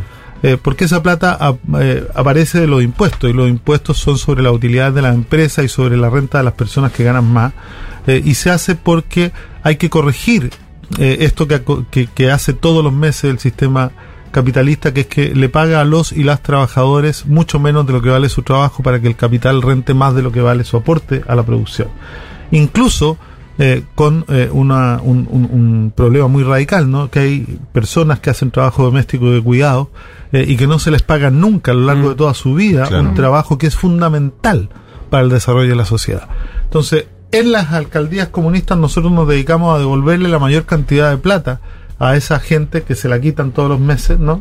Eh, en la forma de tres principios básicos: abaratar, simplificar y facilitar la vida de las personas. Entonces hemos desarrollado una serie de iniciativas eh, que tienen que ver con intervenir el mercado y desmercantilizar la vida de las personas. Eh, las viviendas populares. No se paga 70 dólares por un arriendo de un departamento de tres dormitorios bastante bueno, mucho mejor que los que ofrece el mercado. La energía popular.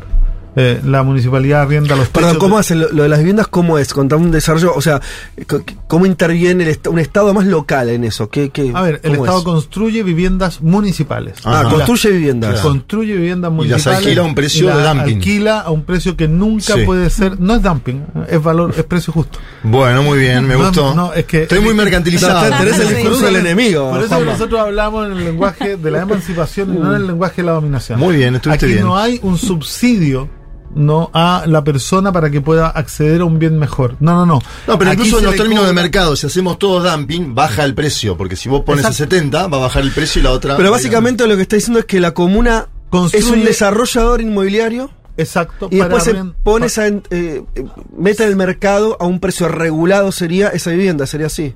No a un precio regulado, Ah. a un precio justo. No, bueno, está, pero el, precio Sí, lo decide. Es que, lenguaje, es que el lenguaje es la casa del ser. Bien. ¿No? Entonces, nosotros. eh, Pero eh, ustedes decían el precio del alquiler. No, no, no. Ah, No, no, no. El ¿Cómo precio es del eso? alquiler tiene que ver con estudios sociológicos que definen cuánto del ingreso familiar Está bien, eh, sí. uno puede ocupar en el dividendo o en el arriendo. Y eso, en el caso de lo que nosotros hemos Mm. hecho, no debiera nunca eh, ser más del 25% del ingreso familiar. Esto es muy relevante. Sí. Porque no es un precio fijo por producto, sino Ah, que es eso. un precio A ver. Referido al 25, al, al 25 ¿De qué salario? Del que tú tengas, el que tú defines. O sea, El pagan tú- el 25% de del sueldo, de tu sueldo. Y De si la- tu ingreso familiar aumenta, se te aumenta el arriendo. Si tu ingreso familiar disminuye, se te disminuye el arriendo. Es y fabuloso. si tu ingreso familiar decae a cero, porque pierdes el Sí, trabajo, el es cero. 25% de cero es cero. y no hay desalojos. En el tema de la energía. tengo, perdón, tengo una pregunta más. ¿A, a qué? Me interesa mucho más la cuestión de la vivienda para un público joven. eh, Nosotros. Digo, nosotros en esta radio Y- estamos hablando todo el tiempo de alquileres porque es el drama que, que tiene todo el mundo. y te consume Entonces, entre 50 y el 70% de Claro, tu sueldo. Pero ¿cómo es, cómo- ¿a dónde llega esa masividad? Quiere decir, ¿usted eh, eso lo pudieron expresar en eh, eh, No, 10 hoy- viviendas, 100 No, mil? hoy día hicimos 38, que fue el proyecto piloto hace tres años ya, eh, y este año estamos construyendo 200 adicionales. Ok. Eh, ¿Qué, qué la- población tiene Recoleta más o menos? 220 mil, son Claro. cerca de 50 mil hogares. Eh, es un es un proyecto piloto que Mm. empieza a intervenir, pero que la gracia es que ha tenido tanto éxito y ha Mm. sido tan disruptivo eh, que el Estado lo ha tenido que tomar y convertirlo en proyecto nacional. Ah, ¿esto es un proyecto nacional ya? El programa habitacional Ah, el programa, de emergencia ah, claro. del presidente Boric contempla la construcción eh, de miles de casas a lo largo de todo Chile para arriendo a precio justo en sociedad con los municipios. Sí, de hecho, perdón eh, para que sigas contando, pero eh, una anécdota personal. Yo lo conocí a Daniel previo al estallido social porque me pasaba de encontrarme con muchos chilenos y chilenas que me decían, yo estaba haciendo algunas entrevistas, me decían, tenés que ir a conocer al alcalde de Recoleta que está llevando adelante un montón de proyectos populares que los está copiando incluso alcaldes de la derecha. O sea, digo, eh, esto que generó eh, Daniel en Recoleta se extendió, bueno, vos después me decías que no era tan así, pero me gustó mucho en su momento que comparabas lo que pasaba justamente, bueno, con las ópticas populares o las farmacias populares que no había directamente en eh, la alcaldía, Mira, digamos. Ayer conversábamos con un dirigente del encuentro Runa Sur el tema de la energía. Y yo le decía, mira, nosotros estamos desarrollando la energía popular. ¿Cómo es eso? No, nosotros consideramos que es muy poco sustentable mantener el sistema energético como está diseñado en el mundo. De hecho, hoy día los capitalistas, que ustedes saben muy bien que son capitalistas para las ganancias, pero son socialistas para las pérdidas, Sí. en el mundo entero los gobiernos de derecha están estatizando las empresas eléctricas porque están quebrando. Sí. Entonces, ahora que van a quebrar, las van a estatizar para que el costo eh, del- de la quiebra se la lleve eh, la sociedad. Esto lo está haciendo Macron, lo está Sí. haciendo Merkel, o sea, el, Alemania, perdón, sí, Alemania, ¿no? Scholz. Eh, y en Chile eh, estamos tratando de intentar una matriz distinta, generación distribuida. Entonces, ¿cómo lo hacemos? El municipio te arrienda eh, el techo de tu casa. Y el valor del arriendo es que tú nunca más pagas electricidad. Y el municipio te pone a costo del municipio una planta fotovoltaica que genera entre 2 y 2,5 veces lo que tu vivienda consume. Y por lo tanto, esa casa le inyecta un excedente a la red que el proveedor eh, monopólico que tenemos eh, en ese territorio tiene que pagarte al titular del empalme el excedente. Entonces, ese excedente la empresa se lo paga al municipio. ¿Y cómo se lo paga? Descontando de la boleta municipal. Hoy día ya tenemos cerca de 46 casas funcionando. Vamos a avanzar hacia un proyecto piloto con 200 casas y con el compromiso de llegar a 4.500 casas dentro de los próximos eh, 10 años, de tal manera de lograr en la Municipalidad de Recoleta soberanía energética total. Es decir, que eh, el municipio de Recoleta va a liberar de pago y va a desmercantilizar eh, la energía a 4.500 vecinos y va a quedar pagando cero para la luz de la vía pública y de los edificios municipales. Y los vecinos tendrían que pagar también mucho menos. Cero. Cero también. Y esa energía usted se la sobrante porque si Se la vendemos al sistema interconectado. Ah, claro, el nacional. Exacto. Eh, pues básicamente Pero imagínate entonces- lo que Sí, sí, significa esto como potencialidad, Sí, claro. sobre todo para los sectores rurales. Porque básicamente lo que está diciendo es que el techo de- en el techo de cada una de las casas se produce más electricidad de lo que consume esa misma casa, ¿no? Ahí, Esa está- ahí casa la surge inyecta y el excedente es el municipal. excedente. Y tenemos la librería popular, la disquería popular, la óptica, el centro de diagnóstico auditivo. ¿Te consultan otros intendentes y alcaldes de, América. Latina? Porque me imagino que esto que propones y contás es bastante Bueno, la semana novedoso. pasada estuvimos en Córdoba con cuatro alcaldes discutiendo sobre eh, gestión municipal. Daniel, ¿y puedes contar el tema de las farmacias particularmente? Porque me acuerdo del momento en el que argentinos iban a comprar televisores a Chile, acá los chilenos compran medicamentos. Acá los chilenos vienen a hacer turismo Y libros también. Medicamentos y libros, sí. Así. Bueno, salvo en Recoleta, en el resto del país tenemos los libros y los medicamentos más caros de Chile. eh, y esto hizo que el municipio diseñara y encontrara una fórmula para cumplir la ley, cumplir el- el- la letra de la ley violando el espíritu de la ley. No, porque la ley en Chile estaba hecha para que eh, el Estado nunca incurriera en actos de comercio, no pudiera Claro. intervenir Mm, la claro. economía, ¿no? Eh, pero claro, el acto de comercio se manifiesta y se, eh, se materializa con dos elementos esenciales.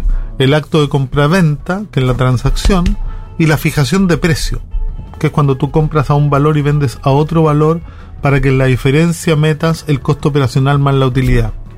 Entonces nosotros diseñamos un sistema en donde compramos a un valor y vendemos al mismo valor y eso nos permite cumplir la ley porque no es acto de comercio y por lo Claro. tanto podemos vender lo que queramos Sí. y los costos operacionales los asume el municipio con cargo al eh, presupuesto general del municipio y al presupuesto departamentalizado y eso nos permitió eh, intervenir el mercado eh, de los medicamentos, de los lentes, de los libros, de la música, eh, de la vivienda y de una serie de cosas que además vienen otras en camino. Estamos hablando con Daniel Jadwe, dirigente político chileno, del Partido Comunista, alcalde de la comuna de Recoleta. Eh, me quedo con, con, con, esta, esto último que hablamos en términos de gestión. ¿Qué pasa en, en- tu comuna? Vos estás contando cosas que entiendo que además fueron los que te legitimaron también electoralmente.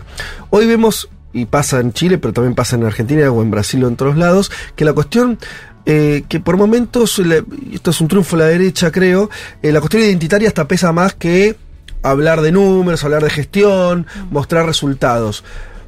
¿O Hay un, libro, hay un libro muy bueno que se llama La trampa de la diversidad de Daniel Bernabé, que explica ese fenómeno de manera maravillosa, muy sintética, eh, pero que demuestra cómo eh, efectivamente eh, uno de los errores en los que ha caído la izquierda es olvidar que la contradicción principal sigue siendo capital trabajo. Ajá. ¿no? Eh, y, y esto no solo se da en el tema de la identidad, mira, lo, lo voy a plantear en un tema que tiene que ver con la salud. Hoy día en Chile, por ejemplo, como el sistema de salud no es universal ni cubre todas las enfermedades desde que nace hasta que muere, hay mucha gente organizada pidiendo que las enfermedades que a ellos les aquejan sean incorporadas en el sistema de salud público. Entonces está la gente que sufre fibromialgia peleando porque la fibromialgia sea reconocida como enfermedad Sí. en el sistema público. Está la familia de chicos con TEA, ¿no? El trastorno de espectro autista, peleando porque esta eh, dolencia se incorpore. Están los de algunos cánceres que no están incorporados peleando porque eso no. Y esto nos hace que compitamos entre nosotros para que el problema que cada uno tiene no sea incorporado en la discusión social, olvidándose de que la única forma de resolver esto es teniendo un sistema de salud universal que atienda todas las dolencias desde que nace hasta que muere, no sin ninguna discriminación y sin ninguna exclusión. Entonces, la teoría de la diversidad y la teoría de la eh, identidad lo que hace es separarnos. ¿no? y nos hace competir entre nosotros para que el Estado nos reconozca como seres individuales. Y al final, cometemos dos errores. Terminamos siendo tan distintos unos a otros que terminamos siendo todos iguales. Claro. Y segundo, pero además sin la capacidad de levantar nuevamente luchas colectivas por los derechos comunes y no los derechos individuales. Y lo que te preguntaba respecto a qué pasaba en términos electorales en el municipio, digo, esto- est- estas políticas públicas tan concretas, eh, ¿la gente la- la- las valida electoralmente? ¿Esto Mira, es algo...? el Partido Comunista de Chile, tú lo dijiste en un, en un minuto de la conversación, eh, que era un partido muy marginal. Nosotros en el 2001, en el 2000 sacamos el 2% de los votos. En el 2001 hicimos un plan estratégico que se llamó Recoleta 2012 que pretendía ganar la alcaldía que la gobernaba la extrema derecha, no en el año 2012. Se rió mucha gente. se rió mucha gente porque dijo, pero ¿cómo Sí, si claro. tienen el 2% van a ganar eh, en Recoleta no eh, la alcaldía si gobierna la extrema derecha y es una comuna conservadora, no en donde todos votan por la derecha? Bueno, el 2004 sacamos el 11%, el 2008 sacamos el 18%, el 2012 ganamos con el 41,2%. El 2016 fuimos reelectos con el 54% y el 2021 fuimos reelectos de nuevo con el 65% de los votos, pero además logramos controlar dos tercios del Consejo Municipal. O sea, esto no es solo un proyecto ni un proceso eh, con un liderazgo carismático que puede obtener, Sí. porque además no es un lidera- liderazgo carismático. Yo toda la, entre comillas, la valoración social es a partir de la gestión. No hay valoración a partir de una historia previa de haber sido dirigente estudiantil. Sí. Siempre fui dirigente Sí. interno, además, en la militancia. Eh, y eso ha ido consolidando un cambio cultural eh, muy importante. ¿Crees que al presidente le faltó eso? La- todo lo previo que vos mencionás, porque decís, no, yo no fui dirigente estudiantil, fui gestor. ¿Pensás que al presidente Boris por ahí le faltó eso o no? No, yo creo que... No, Es no una crítica que le hacen algunos, ¿no? Que dicen... No, yo no soy quien para juzgar, pero sí efectivamente en, en los primeros meses de gestión se ha notado que hay falta de experiencia. Que hay falta de ¿Y en experiencia. su equipo también? ¿no?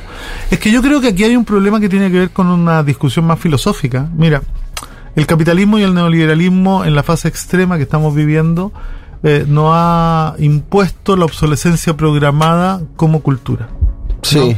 Entonces nos venden teléfonos que tenemos que cambiar al año porque si no dejan de funcionar, computadores que tenemos que cambiar cada dos, autos que tenemos que cambiar cada tres, eh, maridos y señoras que tenemos que cambiar cada cuatro. y efectivamente todo lo que consumimos Sí. empieza a tener una vida más corta ¿no? de lo que podría ser porque eh, efectivamente existe la obsolescencia técnica, pero también la obsolescencia emocional. La obsolescencia emocional tiene que ver con la ropa, tiene que ver con la moda, ¿no? Nos convencen de que todos los años aparece una línea de ropa distinta que deja obsoleta la anterior. Mm. Esto culturalmente ha desarrollado, sobre todo en las generaciones más jóvenes, un amor irracional por lo nuevo, un amor irracional por lo joven. Ay, me está Y muchos matando piensan, y muchos piensan que lo joven o lo nuevo es bueno per se. Eh, y eso puede ser que en algunas áreas de la economía, como la ciencia y la tecnología, eh, ayuden, ¿no? Pero en un área como eh, eh, el conocimiento, ¿no? La filosofía, la política, eh, despreciar la experiencia, despreciar eh, efectivamente la experiencia práctica, creo que es un error fundamental que nos puede llevar por un camino que no tiene retorno. Juan, ¿querés hacer la última? Sí, una última, pensando en la que viene en la semana, eh, que nos cuentes un poco por qué hay tanto en juego a partir de mañana, donde se vota la Cámara, la presidencia de la Cámara, también las comisiones, hubo ahí una interna vinculada a un compromiso para que Carol Cariola, eh, integrante del Partido Comunista, asuma la presidencia de la Cámara, ese acuerdo se cae.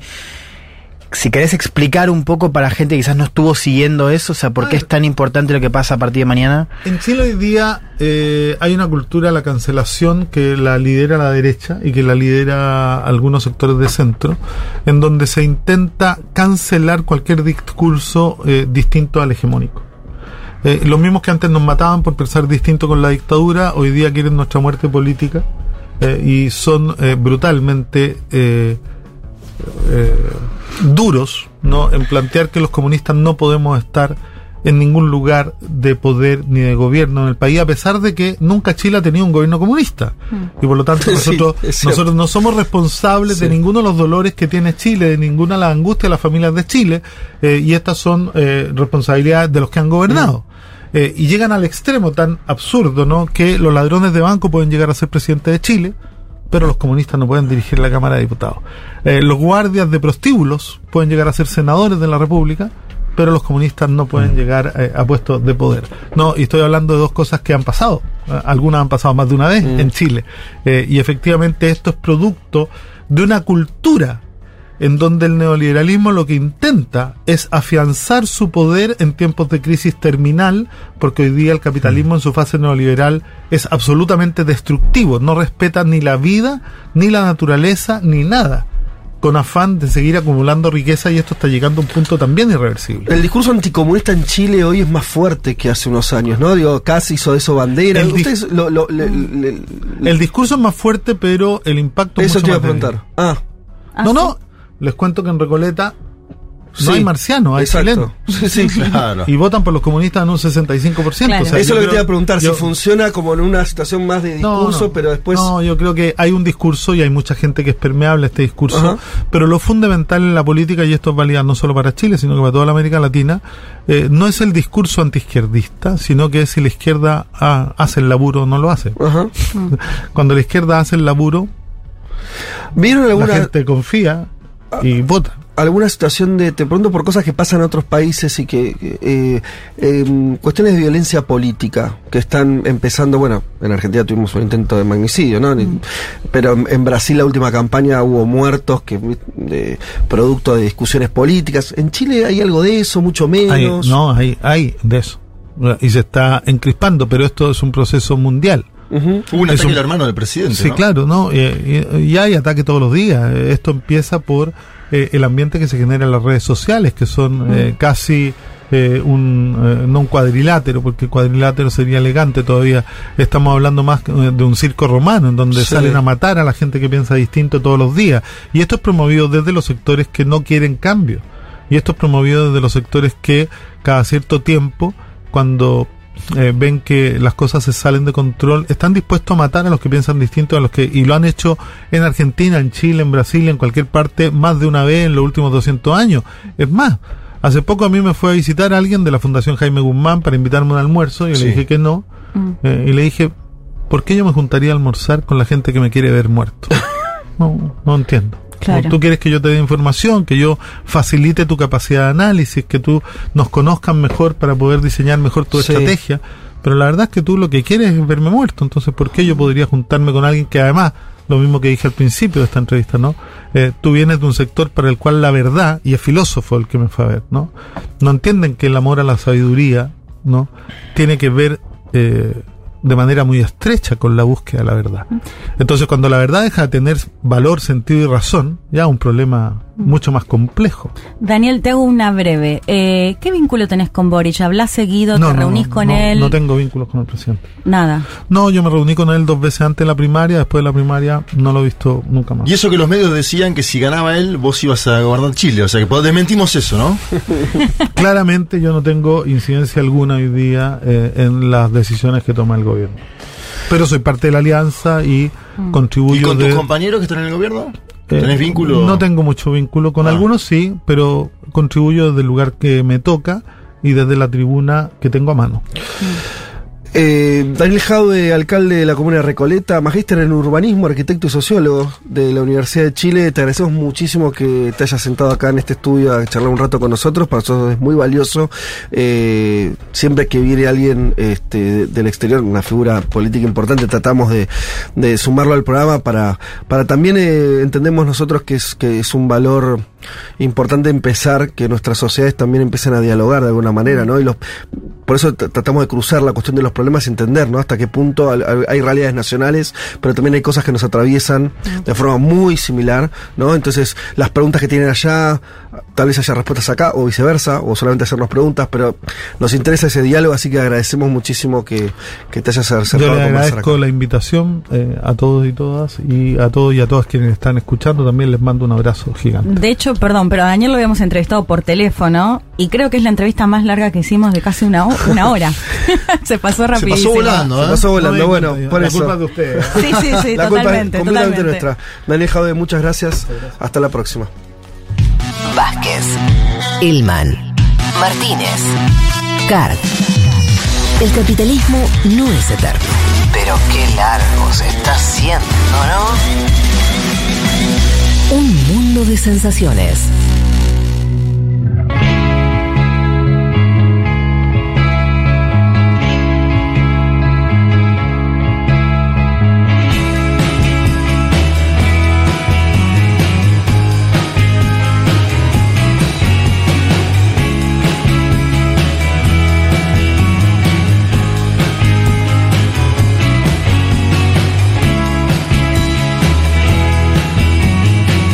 Se termina este programa, teníamos eh, un panorama que no podíamos hacer, teníamos un perfil de Leti que no podíamos hacer, Fue pero bueno, la man- nota. mandó la entrevista, eh, eso es- siempre es así, eh, creo que además hicimos una entrevista importante para nosotros, Daniel Jaude ha sido eh, materia de conversación en este programa en todo lo que fue ¿no? la, el, eh, aquella este, campaña eh, presidencial. Sí, la interna, aparte, que era favorito, él mismo lo contó. Durante mucho tiempo el favorito a ser el candidato de la izquierda en Chile, después eso se modificó, Boric y demás.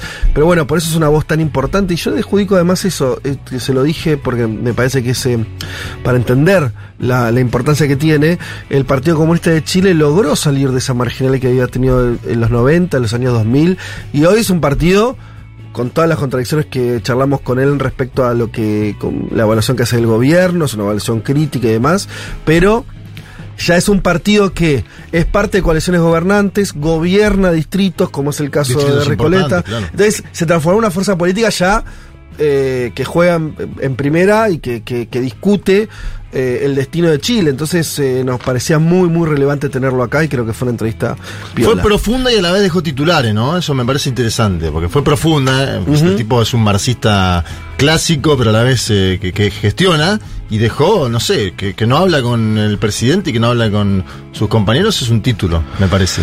Sí, final. Creo que hay una cosa ahí, en parte, yo lo leí también, viste, Chile tiene una cultura también, él lo dijo mucho, ¿no? Los que, los que están en el gobierno, nosotros no- acá no es así, ¿eh? Acá sí. no es así. El gobierno en mal sentido acá no es así. Claro, El que es funcionario es funcionario. exacto. En primer lugar. Después pertenece Una a una separación. ¿no? Y acá, acá hacemos cualquier Tipo el cosa. palacio y la calle. Acá tenemos funcionarios que, además de que hay funcionarios que no funcionan, hay funcionarios que, que critican al, al prop- eh, al- a, a su propio gobierno. Es una, es raro, es extraño también. Digo, él lo hace con un margen de libertad. Jadwe no es parte del gobierno. No, no, claro, es un alcalde. Exacto. Bueno, en fin, nada. Vamos a la entrega de los libros para cerrar este programa. Maini, ¿quiénes fueron los ganadores de la consigna? Eh, ¿Sobre qué cosa tenías prejuicios y ahora cambiaste de opinión? Bueno, tenemos dos ganadoras, mujeres ambas. Ah, sí. Ahí de vuelta, con dos ganadoras, mujeres ambas. Sí, dos mujeres. Ahí está. La, el primero es Maya Numerowski, creo que lo dije bien. Dice, como feminista, yo tenía un prejuicio con las mujeres que decidían ser amas de casa. Ajá. Y decía que había que realizarse profesionalmente y tener un trabajo. Sí. Hoy entiendo que es laburo y podés decidir dedicarte al cuidado de tus hijos y a tu casa y no por eso ser menos mujer trabajadora. Bien. Está bien. está bueno. Es una reflexión interesante. Y el segundo, Male Tassat, dice: Mi mayor prejuicio absurdo fue con el Vitel Toné. Ajá. Esa mezcla me generaba desconfianza ¿Por y qué? ahora ya estoy ansiosa que llegue Navidad para comer. Yo le quiero ¿Por qué dar la bienvenida. ¿Pero por, qué, ¿Por qué zurdo? Absurdo. Ah, absurdo. Prejuicio zurdo. No, no, el Vitel Y no entendía Toné. cómo el Vitel Toné se había ideologizado. Me había No. preocupado. Posible. porque no se puede ideologizar el Vitel Toné. No, no, yo le quiero dar la bienvenida Absurdo, perfecto. al mundo Sí. El Vos sos la embajadora del Viteltoné, ¿cierto?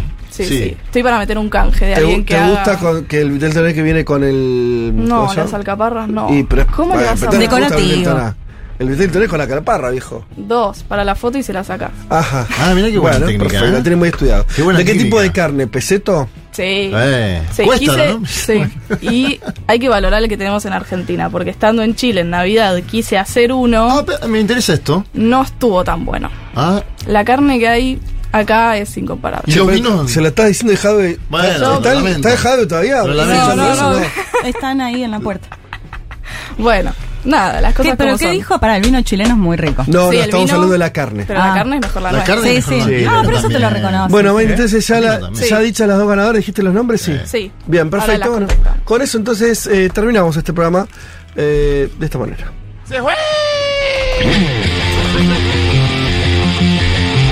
Boric es un hombre que suda. Eh, señoras y señores, eh, muchas tardes y buenas gracias. Bueno, y esto se fue entonces, repetimos, nos quedaron muchas cosas afuera. Eh, Leti, La semana que viene hacemos Netanyahu, Bolivia. semana Sí, que viene. Total, va a gobernar Israel, así Sí, que. sí, perfecto, totalmente. Eh, el panorama que yo tenía hermoso, eh, ahí quedará, pero semana que viene prometemos hacer Sí, Bolivia Bolivia, hacemos, hacemos porque seguro. va, va a lo que seguir- pase, hacemos. Va a seguir estando candente ese tema eh, y otros que teníamos ahí para contarles, pero bueno, básicamente eh, eso, este programa ya está, no podemos alargarlo más, las 3 y 4 de la tarde, alguien quiere despedirse, decir un Hoy el mensaje? fulbo, ¿no? Tenés fulbo vos.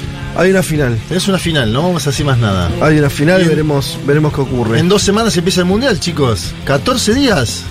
Vamos a hacer algo con el mundial, me imagino, ¿no? Eh, lo veo a Juanma que ya está con la camiseta. Yo me- mirá, le dije ayer que me compré Yo la volví camiseta. de Brasil y dije, cambió el chip. Ya está. Y que no vamos a permitir que en Argentina la ultraderecha se tome lo- lo que Claro. pasó en Brasil. Ah, ¿no? sí, Así que ellos no se van a quedar La la bandera es nuestra, la camiseta de la la selección es camiseta nuestra. de la selección Me a- parece fantástico. Bueno, muchas gracias a todos. Un montón de mensajes que no pudimos leer. eh, pero ustedes saben, estuvimos a las corridas y creo haciendo un programa interesante. Nos reencontramos el domingo que viene a las 12 del mediodía. Pásenla bien. Chau.